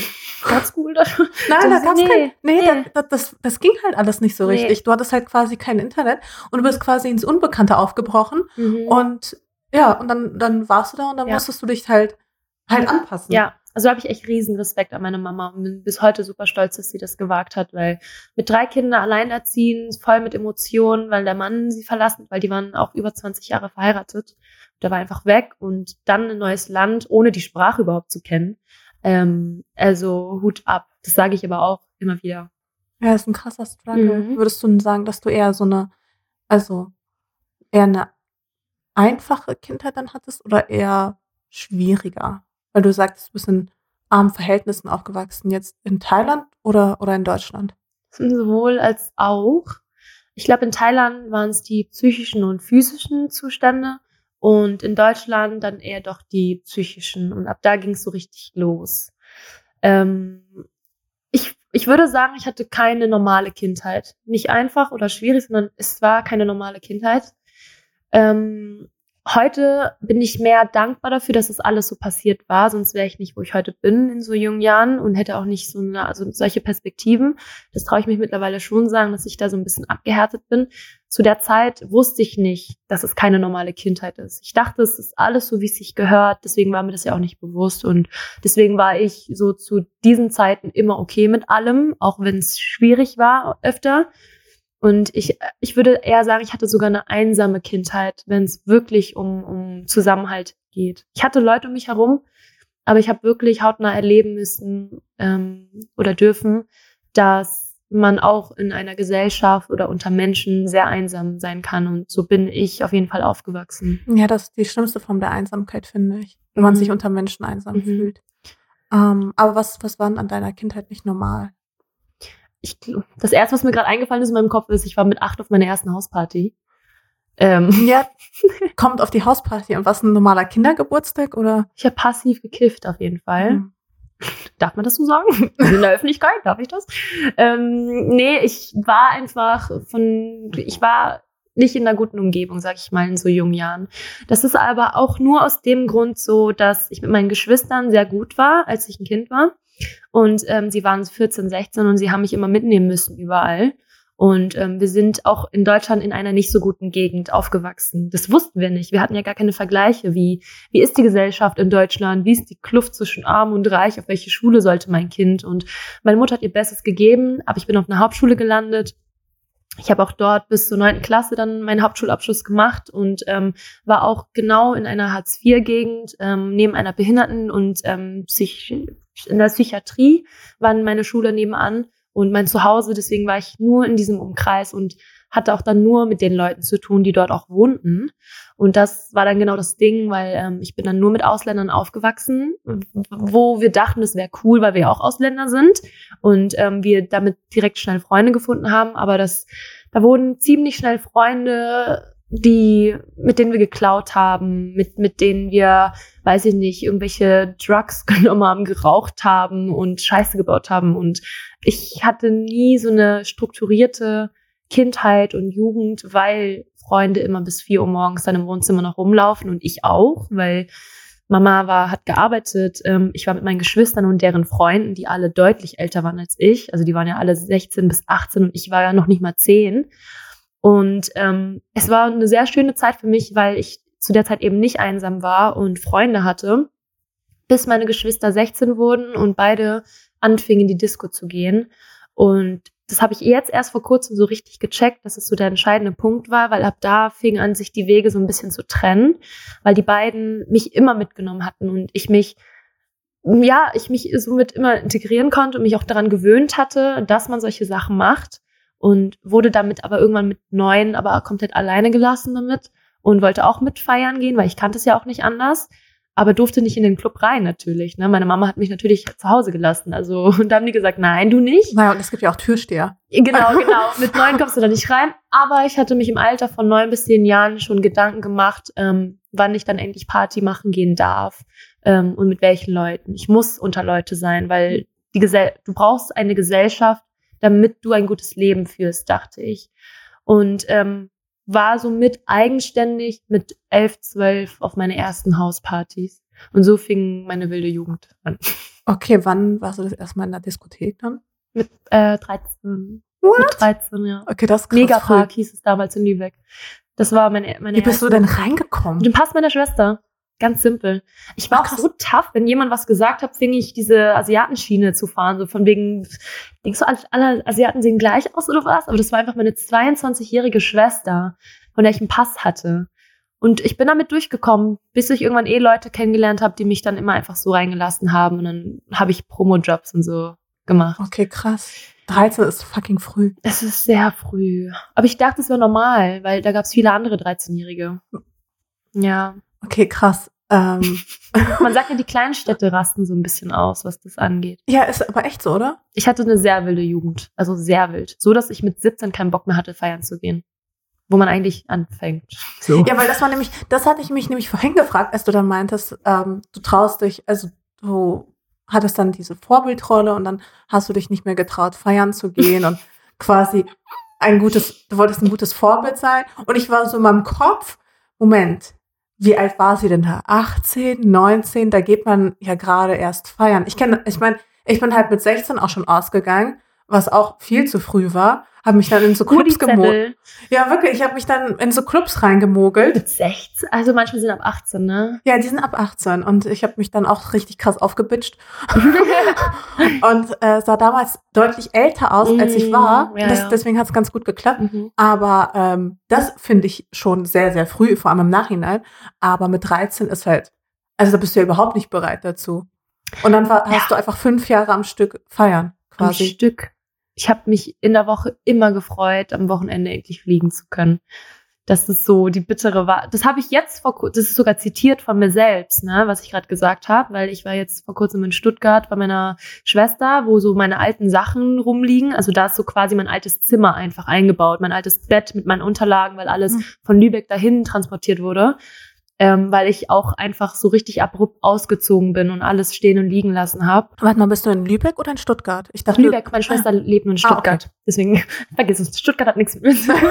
ähm, aber ich habe dort meine alten Notizen gefunden, die ich damals immer geschrieben habe. Ähm, leider habe ich so meine Notizen, wo ich zehn war, nicht mehr gefunden, aber ich war 13 in den Notizen und da steht eh, also ich habe immer sehr poetisch ähm, Gedichte geschrieben und so und ähm, ich konnte mich an die meisten Texte aber tatsächlich nicht mehr erinnern, weil ich nicht nüchtern war. Ich gehe mal nicht drauf ein, auf was ich war, aber ich war nicht Krass. nüchtern zu diesen Zeiten. Also so im Alter von 12, 13 bis 17 kannst du dir vorstellen, dass vieles benebelt ist auf jeden Fall und sehr rauschig. aber bist du dann trotzdem normal zur Schule gegangen? Ja, schon. Ah, das, also das ging dann. Ich war ein krasser Schuhschwänzer. Also das war extrem. Das habe ich zu der Zeit nicht gesehen. Im Nachhinein würde ich sagen, krass. Meine Tochter wird nicht so. Das ist so krass, oder? Wenn man so ein bisschen, also wenn man selber so eine wilde Jugend hatte, dann Mm. denkt man sich so, was zur Hölle habe ich, also wie Mhm. viel Glück man auch irgendwie Mhm. hatte, dass es dann doch so gut gegangen ist, Ja. so wie bei dir. Also wenn, ja. also ganz ehrlich, wenn ich mir vorstelle, alter Falter, Mhm. das ist halt Ja. echt krass. Ich dachte doch immer, ich wäre ein Pechvogel, ne? Aber so im Nachhinein überlege ich, du hattest Nein. echt Schutzengel bei dir, weil ich habe so viel Scheiße gebaut. Ich habe nie an die Konsequenzen gedacht. Ich habe Sachen gemacht. Ich bin als 13-Jährige von einem Club um 5 Uhr morgens 20 Minuten nach Hause zu Fuß gelaufen. So, was hätte da auf dem Weg passieren können? Daran habe ich nicht mal ansatzweise gedacht, weil ich einfach komplett drauf war. Und meine Notizen, genau darauf wollte ich hin, meine Notizen erzählen nämlich eh, ähm, in Club und das ballert in meinem Kopf und blau und die Musik und dann fühlst du das, wie deine Haut kribbelt und bla bla bla. Bis am Ende des Texts ich geschrieben habe, ähm, ich freue mich, dass ich in fünf Tagen wieder fliegen kann. Und als ich das gelesen habe, war ich so, wow, das sind so Gedanken eines einer 13-Jährigen und das ist nicht okay. Hast du Mitleid mit dem Mädchen von damals? Auf jeden Fall. Ich habe Mitleid, weil ich dachte, es ist so eine, sie steht auf einer Kippe. Das ist ganz gefährlich, wo sie war. Und ich frage mich heute, wie hast du das geschafft, Arutida, dass du dich da so rausgeboxt hast, irgendwie. Ich habe es nicht, nämlich nicht mal mit, ne, mit der Intention gemacht, da rauszukommen, irgendwo. Weiß ich nicht. Ich habe Mitleid, weil ich dachte, irgendwie hattest du niemanden, der dir gesagt hat, dass es nicht okay ist. Ja. Also, ja, scheinbar. Ähm, aber dann war es ja vielleicht doch ganz gut mit Jeremy's Next Top Model und was Mhm. dann quasi, dass du dann quasi das erste Mal darüber nachgedacht hast oder nachdenken Ja. musstest, dass du eine gewisse Verpflichtung hast oder eine gewisse Vorbildfunktion Ja. auch hast, dass du ja quasi gezwungen Mhm. wurdest. Oder warum, du meintest, du hattest dann mit 17 plötzlich keinen Bock mehr Mhm. Oder warst du abgefuckt? Gab es dafür irgendwie Weiß nicht, also jetzt im Nachhinein würde ich sagen, alles passiert ja sowieso aus einem Grund, weil ich bin sehr ähm, spirituell geworden, was das angeht, glaube ich, das Universum. Du für ein Sternzeichen? Äh, Waage. Ah ja. Deswegen, ich glaube da sehr dran, alles musste passieren. Ich hatte die Zeiten vorher, weil ich eben schon so früh anfing, ähm, das selbstständige Leben zu führen und ähm, arbeiten musste weil ähm, sonst hätte ich ja quasi auch keine Jugend gehabt oder nicht, weil dann hätte ich das gar nicht gekannt, feiern zu gehen oder wie das irgendwie ist. Keine Ahnung, hätte ich irgendwas mit 30, 40 vermisst oder so, wenn ich schon anfing mit 17 noch nie gefeiert zu haben, zu arbeiten. Deswegen dachte ich, okay, es musste passieren, weil mit 17 musste es aufhören. Aber jetzt, auch wieder vor kurzem, habe ich überlegt, krass, GNTM war eigentlich unbewusst so ein, so ein Ausweg in mir. Weil zu der Zeit ähm, habe ich sehr viel gearbeitet für mein Taschengeld. Ich habe Straßenmusik gemacht, ich habe bei meiner Mom im Laden massiert, ich habe Zeitung ausgetragen, ich habe Baby gesittet, ich habe alles gemacht, um alles aufzukratzen, ähm, damit ich aus dieser Stadt abhauen kann und mir Therapie nehmen konnte, weil das war, das ist seitdem ich zehn Jahre alt bin, ein Lebenstraum gewesen. Eine Therapie und, zu machen. Ja. Okay. Und zu der Zeit mit 17 dachte ich, ich habe keinen Bock mehr auf dieses Leben und ich habe nicht genug Geld, um abzuhauen. Was mache ich jetzt? Und zufällig kam dann die Werbung von GNTM. da war gerade die Staffel von Stephanie Giesinger vorbei. Sie hat gerade gewonnen und ich habe die mir nicht mal angeschaut. Ich habe nur die Werbung gesehen und dachte, warte mal, jeder Mensch sagt ja, du solltest mal modeln gehen. Auch wenn du dich selbst hässlich findest, mach das mal, weil irgendwie klappt das ja dachte ich mir wirklich, ich weiß noch ganz genau, was ich dabei dachte. Ich habe noch meinen ersten Freund, habe ich ihm sofort eine Nachricht geschrieben, hey, du, ähm, ich würde da hingehen. Und er hat zu der Zeit sich nicht getraut zu sagen, dass er es nicht okay findet, weil die Beziehung war auch sehr schwierig mit meiner Familie und der Mentalität. Und es war alles im Großen einfach komplett beschissen. Und ich glaube, so im Nachhinein würde ich sagen, dass GNTM echt so, so, eine, so ein Ausweg war in dieses, aus diesem Leben, weil ich war ich traue mich zu sagen hier, ich war abhängig von äh, Substanzen. Ich hatte kein gutes Familienverhältnis. Meine erste Beziehung war sehr chaotisch und durcheinander. Ich war schlecht in der Schule, hatte gar keine Zukunft von mir. Ich wusste nicht, was ich, ich wusste, was ich werden wollen würde, aber es war so weit entfernt einfach. Und ich glaube, ich habe es ganz schnell, ohne nachzudenken. Hast und dich weiterhin, einfach angemeldet und warst so, ja. okay, ich melde mich jetzt einfach anschauen. Ja. Okay, krass. Nicht mehr weiter über irgendwas nachzudenken. Ich glaube, es war unterbewusst, weil ich habe nicht dran gedacht, abzuhauen oder so. Aber es war unterbewusst so im Nachhinein gesehen. Und ich bin dankbar dafür, dass ich das gemacht habe. Ja, voll. Also ich meine, ich, ich finde, es gibt auch nicht so viele, die quasi durch diese Jeremy's Next Topmodel Schule gegangen sind und heute immer noch krass gefragt sind. Und ich, also. Oh, ich, weiß ich nicht. Wirklich. Also ich kenne auch nicht so viele. Also natürlich, dich kennt man, Steffi kennt man. Ähm, und dann ab da, finde ich, wird's immer weniger und weniger. Mhm. Und ganz viel. Ich meine, da machen so. Das noch mal, oder? Ja, genau. Aber so denke ich über mich. Nee, gar nicht. Ja. Dass ich zu diesen GMDMs auch gehöre. Nein, tust du Gott sei Dank nicht. Ähm, aber deswegen, also ich finde es, ich finde es total beachtlich, was für einen Weg du gegangen bist. Und ich finde, du kannst krass stolz auf dich sein. Also ohne Scheiß. Wir haben schon tatsächlich so ein bisschen auch darüber geredet, aber jetzt nie so konkret. Und ich bin irgendwie schockiert einerseits und gleichzeitig denke ich mir so, alter Falter, echt Hut ab, wie mhm. weit du von alleine gekommen bist. Ja. Ähm, weil ich, also, vieles weil wusstest so viel, du, glaube ich, auch gar nicht. Nee, aber auch so einfach so jung schon so diese Selbstreflexion zu besitzen und quasi so darüber nachzudenken, okay, irgendwas läuft hier in meinem Leben schief oder, weißt du, ich finde, das ist auch nicht mhm. selbstverständlich. Mhm. Ähm, du hast vorhin von deiner Lehrerin gesprochen, die gesagt hat, dass sie dich sehr, sehr schön findet. Mhm. Ich schätze mal, das war eine der schönen Kindheitserinnerungen. Hast du noch eine richtig schöne? Boah. So eine, so eine Kindheitserinnerung, wo du denkst, boah, das war mega geil. Cheerleader-Meisterschaften.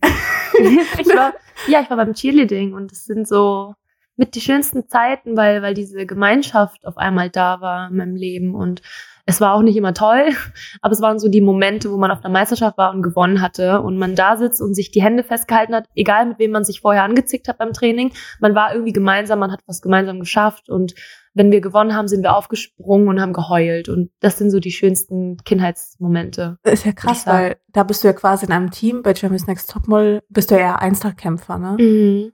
Ich glaube, da. Aber es hat mich ziemlich an meine Chili der Truppe ja? erinnert, ja. Weil man da auch so einen krassen Zusammenhalt hat dann? Nein, nicht deswegen.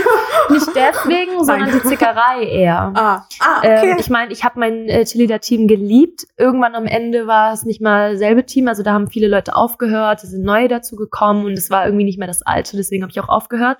Aber so wie ich es kannte, war ich ja so, okay, du weißt ganz genau, wie du mit vielen Mädchen auf einem Haufen, die rumzicken, umgehen musst. Und da, deshalb hat es auch so wirklich äh, seinen Grund ähm, beim Chili-Ding, warum es so gut war, dort zu sein, auch wenn ich eigentlich gar nicht hin wollte, ähm, dass ich schon so abgehärtet war mit Zickereien. Ich wusste ganz genau, einfach raushalten, weil es bringt gar nichts. Tja. Das, äh, Eher auf das Wesentliche konzentrieren und das war Stunts und Tumbling-Training und so. Ich weiß nicht warum, aber wirklich manchmal so Frauen in so Gruppendynamiken, mm. warum wird es dann manchmal so kompliziert oder so schwierig. Ich, ich weiß es nicht. Weil wir Frauen sind.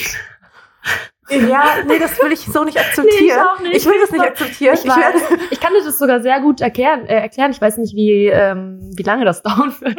nee, ich glaube, also für mich war das sehr logisch. Einfach Hashtag mal Mädchen, die sich nicht kennen, auf einem Haufen, ohne Handy, ohne ihre Liebsten und Kontakt zur Außenwelt, ohne vernünftiges Essen, was woran sie gewöhnt sind, mit einem Konkurrenzkampf was passiert denn da? Da brauchst du kein Skriptbuch. Das ist ja, einfach voll. nur menschlich, weißt du? Deswegen, ja. Ähm, Gibt es dann auch irgendwie so eine, gut, darüber haben wir eigentlich schon gesprochen, aber vielleicht magst du das trotzdem nochmal beantworten. Gibt es vielleicht noch so eine nicht ganz so schöne Erinnerung, aber wo du sagen würdest, das war aber notwendig ähm, für, für mein heutiges Leben, also eine nicht so schöne Erinnerung, die dich aber dafür krass geprägt hat, positiv geprägt hat? Liebeskummer.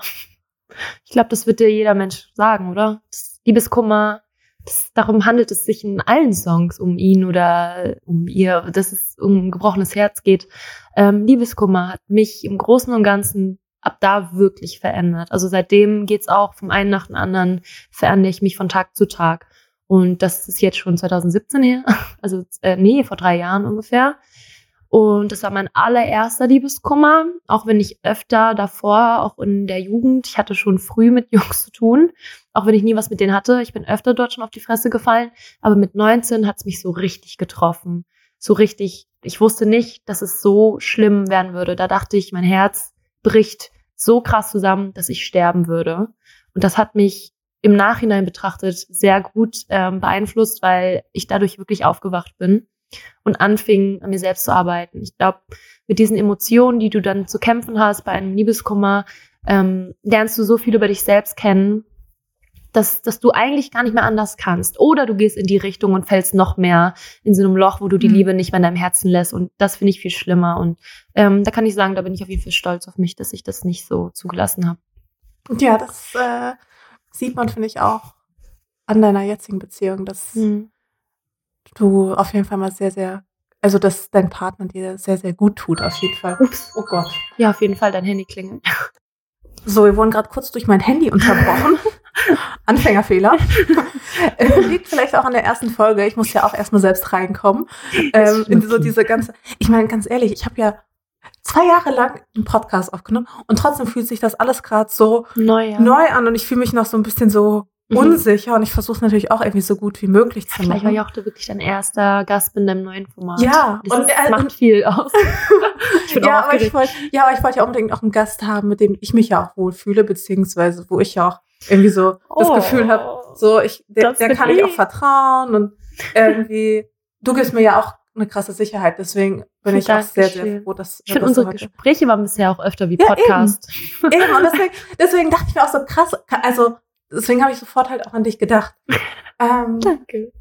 Ich will noch mal kurz eine Runde switchen. Mhm. Und zwar einmal noch ähm, zu was Leichtem mal wieder. Ja, ja. Weil wir hatten ja jetzt echt so, ich fand, wir hatten jetzt gerade ein krass intensives Gespräch, mhm. wo du dich auch sehr geöffnet hast. Um, ähm, aber ich würde gerne noch ein paar random Sachen wissen. Mhm. Und zwar, von wem hattest du ein Poster in deinem Zimmer hängen? Weil du sagst, du, also, du hattest so, ich weiß auch nicht. Äh, ganz Klischee, nee, Poster hatte ich nie hängen. Hattest du nie ein Poster? Obwohl, ein einziges, doch, doch, doch, das ist ganz Klischee auf Justin Bieber, weil ich war zehn. Aber ich habe Justin Bieber schon gefeiert, als er auf YouTube Coversongs gemacht hat und nicht mal tausend Aufrufe hatte. Und irgendwann, also ich glaube, ich habe ein, zwei Jahre lang gefiebert, bis er endlich als Newcomer in der Bravo ähm, dann äh, offiziell ernannt wurde, so Justin Drew Bieber und äh, Kid Raul sein Account und habe ich sofort äh, sein Poster dann ähm, aufgehangen. Okay, das ist das einzige Poster jemals, was ich Okay, hängen war so ein richtiger Belieber. Ja, aber ab da, wo er bekannt wurde, mochte ich ihn nicht mehr. Ehrlich. Ja. Aber ich muss sagen, also ich fand, ich habe immer so ein bisschen das Ganze so belächelt. und Ich war so, Mhm. oh, also Justin Bieber, aber Das war auch echt. also damals war er ein kleiner Junge, aber heute sieht er echt heiß aus, finde ich. Also heute denke ich mir so, uh. Okay, also gar nicht mein. Typ. Ich weiß nicht, ich frage mich jedes Mal, wenn ich ihn heute sehe, wie konntest du ihn? Ich war richtig verknallt, ne? Das waren so die ersten Gefühle, die in mir aufstiegen in meinem Herzen, wo ich seine Songs gehört habe und fast geweint habe, weil er mich so gecatcht hat. Aber heute sehe ich ihn an und denke mal so, boah, du bist ein Multitalent, geil. Wenn ich dich mal treffen würde, würde ich dich cool finden, aber ich würde ihn, ich finde ihn nicht schön. Ach krass. Voll krass. Aber die perfekte Überleitung zu meiner nächsten Frage. Ja. Und zwar, wen, egal ob jetzt äh, tot oder lebendig, hättest du gerne in deinem Freundeskreis? Oh mein Gott. Oh. Also welche. Persönlichkeit? Oh, oh, das ist schwierig, das jetzt so kurzfristig zu sagen. Aber ich glaube, sind auch so. Ich weiß nicht, was ich sagen soll. Ich, mir fallen gerade so viele ein, deswegen das ist Dann äh, nenn ganz, ganz viele. von, von Whitney Houston bis hin zu Marilyn Monroe, Albert Einstein oder ähm, Lady Diana oder Amy Die sind alle Winehouse. tot. Ja, ich weiß. Ich Also- hänge auch echt an Tote, muss ich sagen. Das klingt richtig krank, aber ich hänge an Tote so ein bisschen. Deswegen, Hm. Amy Winehouse war einfach so mein. Hast du mal die Muse. Doku gesehen? Ja, ich habe geheult. Ja, Straight. ich hab auch geheult. ich bin ein Fan, seitdem ich gefühlt, seitdem ich sie kenne, einfach. Ich habe auch geheult an ihrem Todestag, als Echt, warum? ist. Also, wa- was, warum hast du so eine Bindung zu ihr? Weil sie und ich eigentlich dieselbe Person sind, gefühlt. Hm. Amy ist eigentlich auch nur eine Seele, ähm, der man nie geholfen hat und sich selbst nie helfen konnte. Ja, die wurde ja auch richtig ausgenutzt Ja, von ihrem, ja. von ihrer Familie, ne? Ja. Ihrem- Eben. Also wir haben dieselben Eigenschaften. Ich, deswegen diese Doku stimmt mit dem überein, was immer das fühlen zu wollen, was Mhm. deine Liebsten fühlen. Und sie war leider nur von schlechten Menschen umgeben. Das hat sie leider in den Tod geführt. Aber ich wäre gern ihr eine Freundin gewesen. Ich habe noch gestern an Amy gedacht und mit ihr geredet mit äh, meinem Freund, ähm, dass es schade ist, dass sie nicht mehr lebt, weil sie so Potenzial hatte, Voll. ein toller Mensch zu sein. Ja, bei ihr, ich habe bei ihr auch so das Gefühl, bei ihr gab es so auch, sie hätte in die Richtung gehen können oder auch in die. Genau. Und dann hat sie sich einfach für den Tod entschieden. Ja. Also nein, sie hat sich ja nicht dafür entschieden wahrscheinlich. Sie hat einfach nur sich Mhm. so krass betäubt, dass sie dann einfach dran gestorben ist. Ja, ja. Irgendwann willst du nicht mehr. Ja, ja, ich glaube, Das ist ja nicht die einzige, das ist halt voll traurig. Ja, also gerade in, die, bei dieser, in dieser Künstlerszene oder gerade bei Künstlern, Mhm. Hey, du, ich habe so, ich, es gibt so krasse Genies unter, Mhm. diesen, Kün- äh, unter diesen Künstlern, Ja. zu Aber denen ich mich natürlich nicht zähle. Aber die sind ja meistens irgendwo kaputt. Aber, aber da ist also wirklich fast immer irgendwas Gestörtes dran. Ja, weil das habe ich letztens mit ähm, einer Musikerin auch beredet ähm, und einer Künstlerin. Die hat zu mir gesagt, als Künstler bist du am meisten inspiriert und am kreativsten, wenn du deine dunklen Zeiten hast. Voll. Und das ist leider wahr. Ich bin auch so. Art never comes from happiness, habe ich vorhin mal gesagt. Ja, ja. Es ist ja. halt, also so die schönste Kunst. Ich finde es auch total schwierig, wenn man so richtig happy ist Mhm. und so zufrieden ist, dann irgendwas Geiles, Kreatives zu machen. Es geht Das nicht. geht irgendwie nicht. Also so alles, was geil und kreativ ist, kommt eigentlich eher aus so einer unglücklichen Situation heraus. Ja, ja. Auf Früher habe ich mich Fall. beim Schreiben auch immer so in so eine dunkle Den Mut. Ja, ich auch. gebracht, Ich auch. um irgendwas Vernünftiges so, warte, hier wollte ich gar nicht hin, warte. so. Und dann sich aber darin wieder rauszuholen, ist manchmal Mm, gar nicht so einfach, wenn man nee. nur einmal drinsteckst. Eben. Dann hast du einen wiederkehrenden Traum beziehungsweise Albtraum. Einer, der immer, oder so aus deiner Kindheit irgendein Traum oder Albtraum, der immer wieder kommt. Ja. Es ist sehr düster, wenn ich dir das jetzt sage.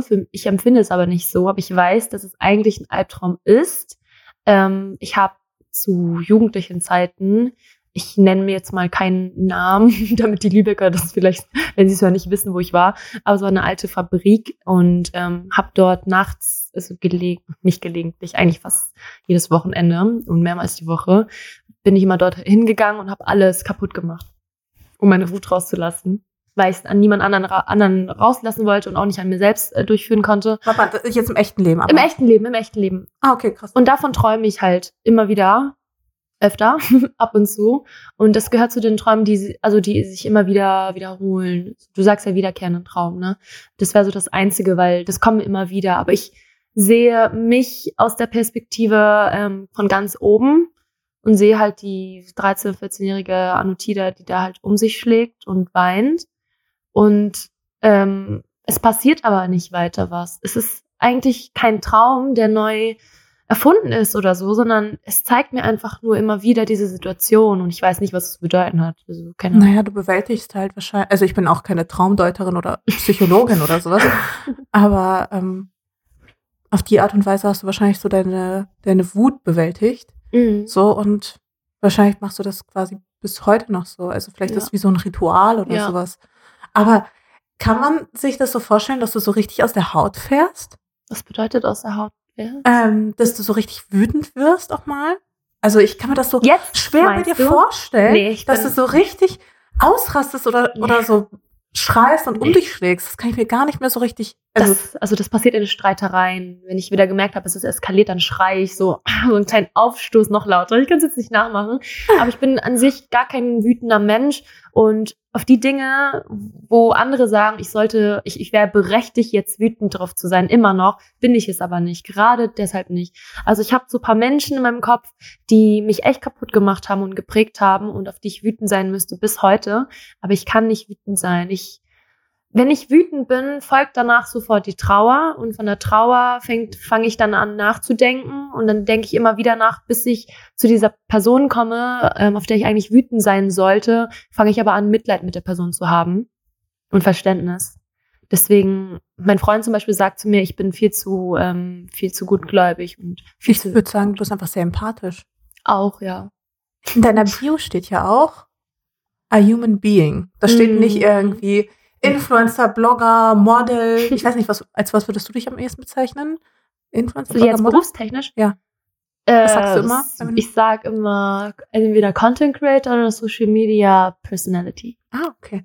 Aber in deiner Bio in uh, Instagram steht mhm. a human being. Warum hast ja, du das reingeschrieben? Ist auch bewusst so. Ich habe damit auch so eine kleine Welle ausgelöst, weil daraufhin haben einige Follower das bei sich dann auch hingeschrieben. Einfach um den Leuten vor Augen zu führen, dass ich ein Mensch bin. Weil das vergessen die Leute in der Plattform. Inwiefern vergessen die das? Greifen sie dich dann an oder? Ich habe zum Glück sehr nette Follower im Großen und Ganzen. Also ich habe kaum Hater. Wenn dann kommt mal einer und den blockiere ich sofort. Ähm, die sind alle sehr verständnisvoll und ähm, die sehen meine Person und ich traue mich auch zu sagen, dass ich gar nicht irgendwas ausstrahle, um zu haten.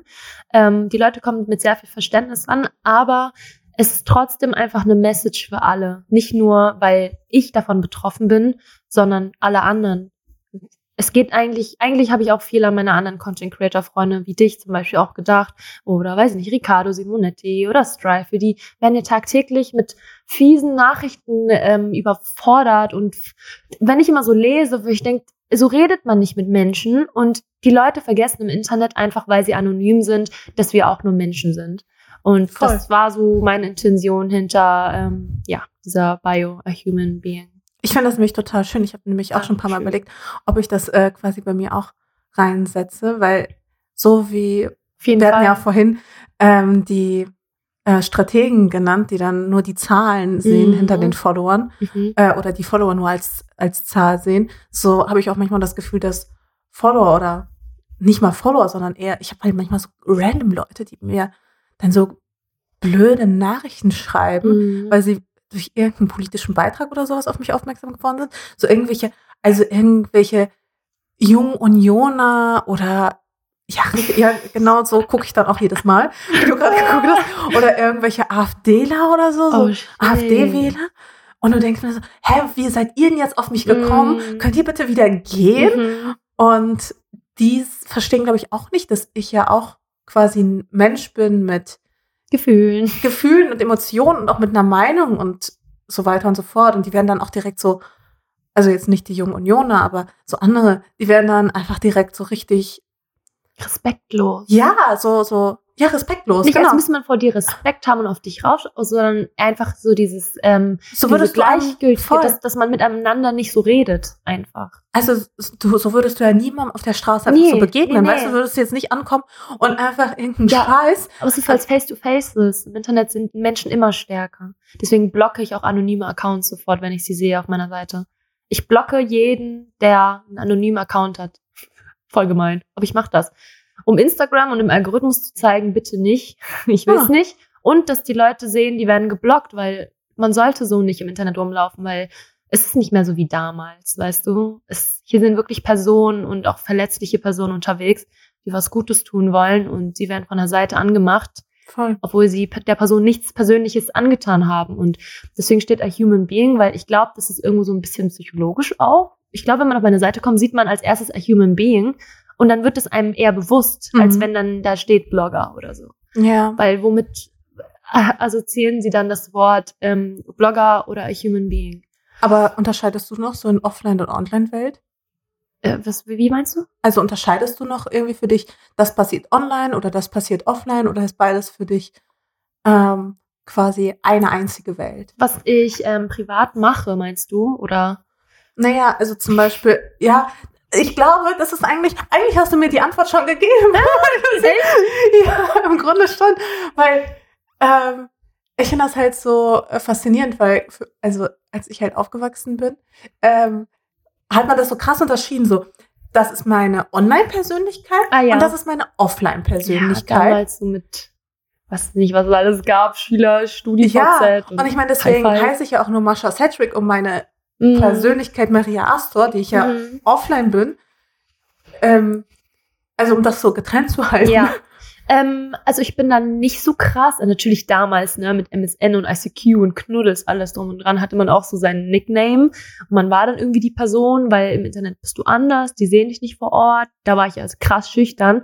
Da habe ich auch mit Menschen geschrieben, ähm, viel selbstbewusster, als ich es eigentlich war, in echt. Ähm, das ist heute teilweise so, aber nicht immer. Also ich würde sagen, ich bin zu hundertprozentig schon ich, nur erzähle ich nicht immer alles. Also weiß nicht, ich erzähle nicht jeden Streit, den ich hatte. Ich erzähle nicht jeden Struggle oder Papierkram oder gerichtliche Verhandlungen oder sowas. Ja, das, das passiert auch. Aber davon wissen die Leute ja nichts, weil ich nicht, weil ich mich bewusst dazu entscheide, es nicht zu erzählen, weil es nicht dahin gehört. Wie zum mein, Beispiel. warum, warum findest du, dass es nicht dahin gehört? Ähm, ab da, wo ich, wo ich sagen kann, dass es den Menschen irgendwas nützt, so eine Art Lektion, Mhm. wo ich sagen kann, Leute, ich habe das erlebt für euch, ich habe das dazu gelernt. Aber da, wenn ich noch nicht so weit bin, dann lasse ich es auch. Ich komme erst mit Themen an, die ich dann Mhm. öffentlich anspreche, wenn ich mir ganz sicher bin, ähm, was für einen Mehrwert das hat. Okay. Und wenn du es wahrscheinlich auch schon durchgestanden hast und nicht, wenn du so noch Ja. halb mittendrin steckst. Manchmal stecke ich mittendrin und sage, momentan mache ich eine Zeit durch. So, so fühle Mhm. ich mich. Sowas. Und ähm, ich habe das dazu gelernt heute. Vielleicht könnte es für euch auch hilfreich sein. So gehe ich eher dran. Aber es gibt viele Sachen. Das denkt man von mir gar nicht, weil meine Story immer so eine. Letztens hat mir eine Folge geschrieben, du erzählst uns jeden Tag deine Geschichte. Das ist so unfassbar schön. Erst habe ich es gelesen, war so, oh süß. Und dann dachte ich so, warte mal. Das ist so krass, auf Instagram eine Geschichte zu erzählen, weil ich, wie ich schon am Anfang gesagt habe, dass ich Wörter schon immer sehr ernst genommen habe und sie für mich so viel, Wörter haben so viel Macht für mich und ähm, das Wort Story, was man eigentlich sagt, Instagram Story, IG Story, bedeutet für mich eine Geschichte, weil Story Geschichte bedeutet und deshalb erzähle ich den Menschen immer eine Geschichte, wenn ich mal eine Story mache und Du erzählst ihnen aber deine Geschichte. ja genau, Einfach. meine Geschichte Ja, aber gleichzeitig lässt du ja auch viel aus. und habe trotzdem irgendwie viel erzählt.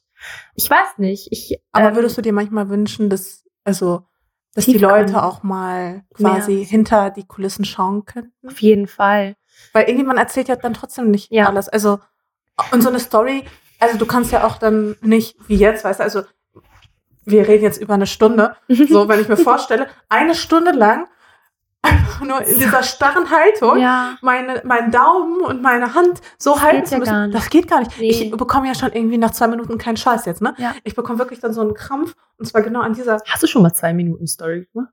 ja voll, Oh mein Gott. so, dass ich dann einfach nur draufhalte und dann tut's halt einfach irgendwann weh. Also, Ja, es, sind, ja. also es geht halt nicht. Ja. Du kannst nicht dieselben Geschichten Ja. erzählen. Nee, dadurch, ich bin ein Mensch, ich habe sehr viel zu erzählen. Ich habe sehr viele Themen. Ich Instagram schränkt mich sogar sehr ein. Also ich würde sagen, Instagram ähm, lässt ein Prozent von mir zu. Was sehr heftig ist, weil die Leute finden, ich ähm, poste sehr viel und erzähle sehr viel. Und sie würden auch viel über dich wissen. Sie wollen viel mehr dann wissen, weil dann gehen die auf diese kleinen Faktoren und Themen nochmal an und sagen, kannst du mehr darüber erzählen? Wo ich mir denke, so, ich, ich weiß nicht, wie ich es erzählen soll. Deswegen überlege ich auch eine andere Plattform mal zu eröffnen, um das weiter auszubreiten, weil ich habe viel zu erzählen. Ich kann sehr gut viel erzählen, sowohl schriftlich als auch äh, mündlich. Und ähm, mir macht das auch nicht aus. viel über mich zu erzählen, weil ich den Leuten hundertprozentig mich hergeben möchte. Also ich möchte Transparenz haben einfach in dieser Community und ich will nicht, dass es Tabuthemen einfach gibt. Und mit meinen Mental Health Geschichten, die ich ab und zu ähm, kommuniziere, ist es ein sehr heftiges Thema, weil es geht um, eine, um psychische Störungen, die die Gesellschaft nicht sieht mit den Augen, sondern es sind Dinge, von denen man immer geredet hat, man sieht sie nicht, man es ist wie ein Mythos. Gibt es wirklich Depressionen? Und heutzutage wird alles eh transparenter. Und das, was ich vor drei, vier Jahren versucht habe, was nicht akzeptiert mhm. wurde, wird aber heute akzeptiert, endlich, weil es ja so ein Trend geworden ist, was ich erst scheiße fand. Aber dann dachte ich, egal, deine Chance, das auszunutzen, weil es sowieso deine Schiene ist. Weil ich kann davon reden, wie schlimm es ist, Depressionen zu haben und psychische Störungen zu haben. Deswegen habe ich kein Problem damit, viel von mir selbst zu erzählen, weil ich eben schon reingeschmissen wurde in dieses, hier ist Anotita Plöpitsch, sie ist da aufgewachsen, sie kennt ihren Vater nicht und blablabla. Jeder weiß schon meine Geschichte. Also, Aber findest du das nicht krass? Es ist krass. Am Anfang habe ich mich auch, als meine erste Managerin kam und die mir gesagt hat, du musst den Leuten etwas erzählen und blablabla, bla, ich so, ja, was soll ich denn erzählen? Ich will denn nicht mein Privatleben erzählen. Ich bin schon in der Öffentlichkeit, dachte ich mir. Also muss ich mich entscheiden, erzähle ich denen alles oder die halbe Wahrheit. Und ich kann keine halben Sachen machen. Die halbe Wahrheit war für mich einfach gelogen irgendwie es hat sich falsch immer angefühlt, den Leuten vieles zu verschweigen, wie es mir wirklich geht irgendwie. Und seitdem ich mich dazu bewusst entschieden habe, immer zu erzählen, wie es wirklich läuft, wenn ich dazu komme natürlich. Heute hatte ich einen beschissenen Tag, da fing scheiße an, aber ich kam noch nicht dazu, es zu erzählen. Aber vielleicht werde ich heute Abend sagen, hey, so und so ging es mir heute. Ich bin bestimmt nicht die einzige von euch. Ja. Ich habe so damit, ich habe halt das und das dazu gelernt. Und ich finde es einfach wichtig, weil so baust du dir eine Gemeinschaft aus und ähm, das ist so das Wichtigste bei mir in dieser Geschichte, etwas der Welt zu geben, weil schon immer mein Traum war, der Welt etwas zu geben. Irgendwie. Ja, aber weil du auch viel zu geben hast. Also vor allem auch viel Liebe. Ähm, aber hattest du das noch nie, dass, wenn du zu, über, über das Thema Depression oder sowas gesprochen hast, dass dann irgendwie irgendwelche Follower aus äh, irgendwelchen Löchern gekro gekrochen kamen und meinten, man soll das Wort Depression aber nicht so leichtfertig in den Mund nehmen, mhm. weil äh, manche Menschen haben halt echte Depression mhm. und du weißt gar, also so nach dem Motto, du weißt gar nicht, was eine echte Depression ist. Also ich hatte das mal. Das kriege ich auch oft, ja. Ja, kriegst du das auch? Also. Und wo, wo, ich mir denke, was fällt dir eigentlich ein, das zu beurteilen? Das ja, genau, das ist das Problem. Also ich glaube, so krass ist es halt einfach nicht mehr. Das Problem bei mir ist mein Aussehen. mein Aussehen macht, ist der Grund dafür, warum ich das Gefühl habe, nicht wirklich ernst genommen zu werden. Weil die Menschen denken, du bist schön, was hast du schon zu reden? Du bist schön, was hast du denn für Probleme im Leben? Schönere Menschen haben immer Vorteile. Und ja, na, natürlich habe ich Vorteile von meinem Aussehen ähm, in der Vergangenheit bekommen und auch weiterhin. Das ist meine Arbeit. Ich präsentiere mich so. Aber die Leute sehen nicht, was wirklich drin ist. Und das ist, dass ich mich selbst im Spiegel anschaue und mich eben nicht schön finde. Und das meine ich, dass die Gesellschaft dich schon ähm, definiert, bevor du es selbst tust. Und deswegen wurde ich auch immer wieder nicht ernst genommen, als ich schon am Anfang, als ich anfing zu erzählen, dass ich paar Probleme habe, auch in der Vergangenheit, es war eine taffe Zeit, habe ich sehr viele Nachrichten bekommen von wegen, ähm, hä, was fängst du jetzt an von ähm, Depressionen zu reden und irgendwelche Struggles über Schönheitswahn und so bla bla bla, guck mal, wie du aussiehst und sowas, heul mal nicht rum dann habe ich der Person, das ist das Ding bei mir, deswegen ist Instagram so anstrengend für mich teilweise, weil ich auf jede einzelne Person eingehe. Machst du das echt? Ich mache das wirklich und das ist mir erst später bewusst geworden, als äh, mein Freund dann gesagt hat, warte mal, wie viel schreibst du mit den Leuten? Das sind teilweise so fette Texte. Ich mache auch Sprachnachrichten teilweise. Ich weiß nicht, es ist eine Eigenschaft, die ich nicht ablegen kann und es macht mir das Leben schwer, aber ich kann es nicht ablegen. Ich bin irgendwo dankbar dafür, weil ich weil mir, ich lerne ja selbst viel dazu, wenn ich der Person ähm, etwas gebe oder mit der Person über ihre Probleme spreche, weil es, weil es Parallele zu meinem eigenen Leben irgendwo auch widerspiegelt und ich auch an mir selbst dabei Aber arbeiten dich kann. das dann nicht auch manchmal voll runter? Mm, nee, eigentlich nicht, weil ich bin für andere Personen besser da als für mich selbst. Das ist das Problem. Wenn ich für jemanden da bin, bin ich dadurch gestärkt. Ich fühle mich danach, ich, ich habe auf einmal so positive Ansichten über diese Situation für die Person, dass ich gleichzeitig neue Perspektiven für mich aufgemacht habe. Und es aber dann anzuwenden, ist dann wieder eine andere Geschichte. Das schaffe ich meistens dann nicht. Aber mir tut es wirklich gut, mit anderen Menschen ähm, über ihre Angelegenheiten zu sprechen, weil es mich in dem Moment glücklicher macht. Auch einfach äh, so voll Fremde. Ja, komplett Fremde. Krass. Von 17, 16-Jährigen bis zu 35-Jährigen. Und, Und ich habe alles schon. Womit kommen, also womit, also womit kommen dann die Leute so? Äh, das sind die typischen Liebeskummergeschichten. Ah. Der Mann hat mich verlassen, mein bester Freund oder ähm, nicht genug sein zu, ähm, zu sein, ähm, sich nicht schön zu finden, nicht abnehmen zu können. Suizidgedanken. Sehr oft. Das ist so, ab da habe ich Respekt, ab da habe ich auch richtig Angst, weil ich mir denke, ein falsches Wort und es kann alles passieren. Und das sage das ist ich ja auch eine krasse Verantwortung, die eine Le- die Leute krasse- dann einfach auf dich laden. Einfach. Total, es ist eine krasse Verantwortung. Aber ich hatte mit dem, äh, mit, ich sag mal einfach mit dem Wort Suizid, ähm, ist mir jetzt kein neuer Begriff auf jeden Fall. Ich hatte damit schon Berührungspunkte. Ich sage den Leuten immer von vornherein immer, ich bin keine Therapeutin. Ich kann dir keine professionelle Hilfe geben und ich möchte aufpassen, was ich dir jetzt damit sage.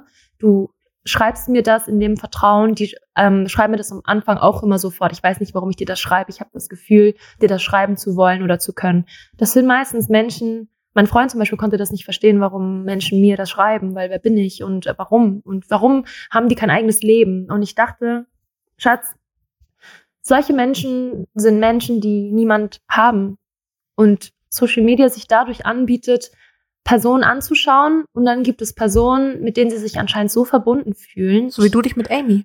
Ja, genau, genau. Amy hat mich mit ihrer Musik so fasziniert und beeindruckt. Sie hat meine Gefühle wiedergegeben, so dass ich mich so verbunden gefühlt habe. Sie war für mich eine Freundin einfach, so dass ich echt lange getrauert habe, als sie gestorben war. Und so haben mich, so sehen mich die Leute anscheinend, weil ich, das ist für mich auch noch schwer zu glauben, dass jemand zu mir kommt mit seinen Problemen und äh, mit Suizidgedanken, wovor ich so Respekt habe. Und die sagen halt wirklich, ich fühle mich verbunden mit, ich habe das Gefühl, ich kann dir das erzählen, egal ob du es liest oder nicht. Sie wollen es einfach ausgesprochen haben. Und ab da, wo ich antworte, ist sowieso alles vorbei, weil dann denken die sich, hä?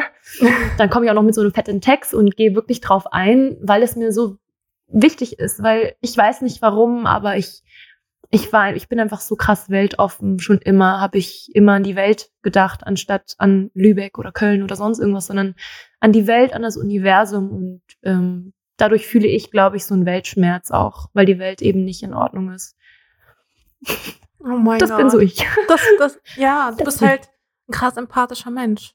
Mhm. Und ich glaube, das ist halt etwas, was viele vielleicht nicht unbedingt sehen, wenn sie, wenn sie dich sehen. Mhm. Also, ich denke mal, viele, viele, ko- also viele haben schon ein Bild von dir, bevor sie dich überhaupt kennenlernen. Ja, ja, klar. Und stecken dich sofort in irgendeine Schublade. Dabei ist da einfach so, so viel mehr. Und ich bin so dankbar, dass du dich einfach so geöffnet hast. Und Gerne. ich, ich frage mich zum Abschluss, hast du heute etwas quasi, eine Geschichte geteilt, die du vorher nicht geteilt hast? Ähm, ja, schon. Ich muss sie gar nicht benennen, wenn du nicht willst. Nee, nee, doch, also für mich ist gar kein Problem. Ich generell, ich würde alles über mich erzählen. So, ich bin eigentlich wie ein offenes Buch, weil wir machen es nicht aus, weil Menschen können voneinander lernen. Ich möchte, dass man von mir lernt. Und ich habe heute erzählt, worüber ich ungern gesprochen habe, sind diese Drogengeschichten, glaube ich. Weil das ist so eine Sache, das habe ich immer so für mich behalten. Ich habe ab und zu meinem Freund so gesagt, aber wir sind nie in die Tiefe gegangen, wie, wie in welchem Rahmen sich äh, aufgehalten hat.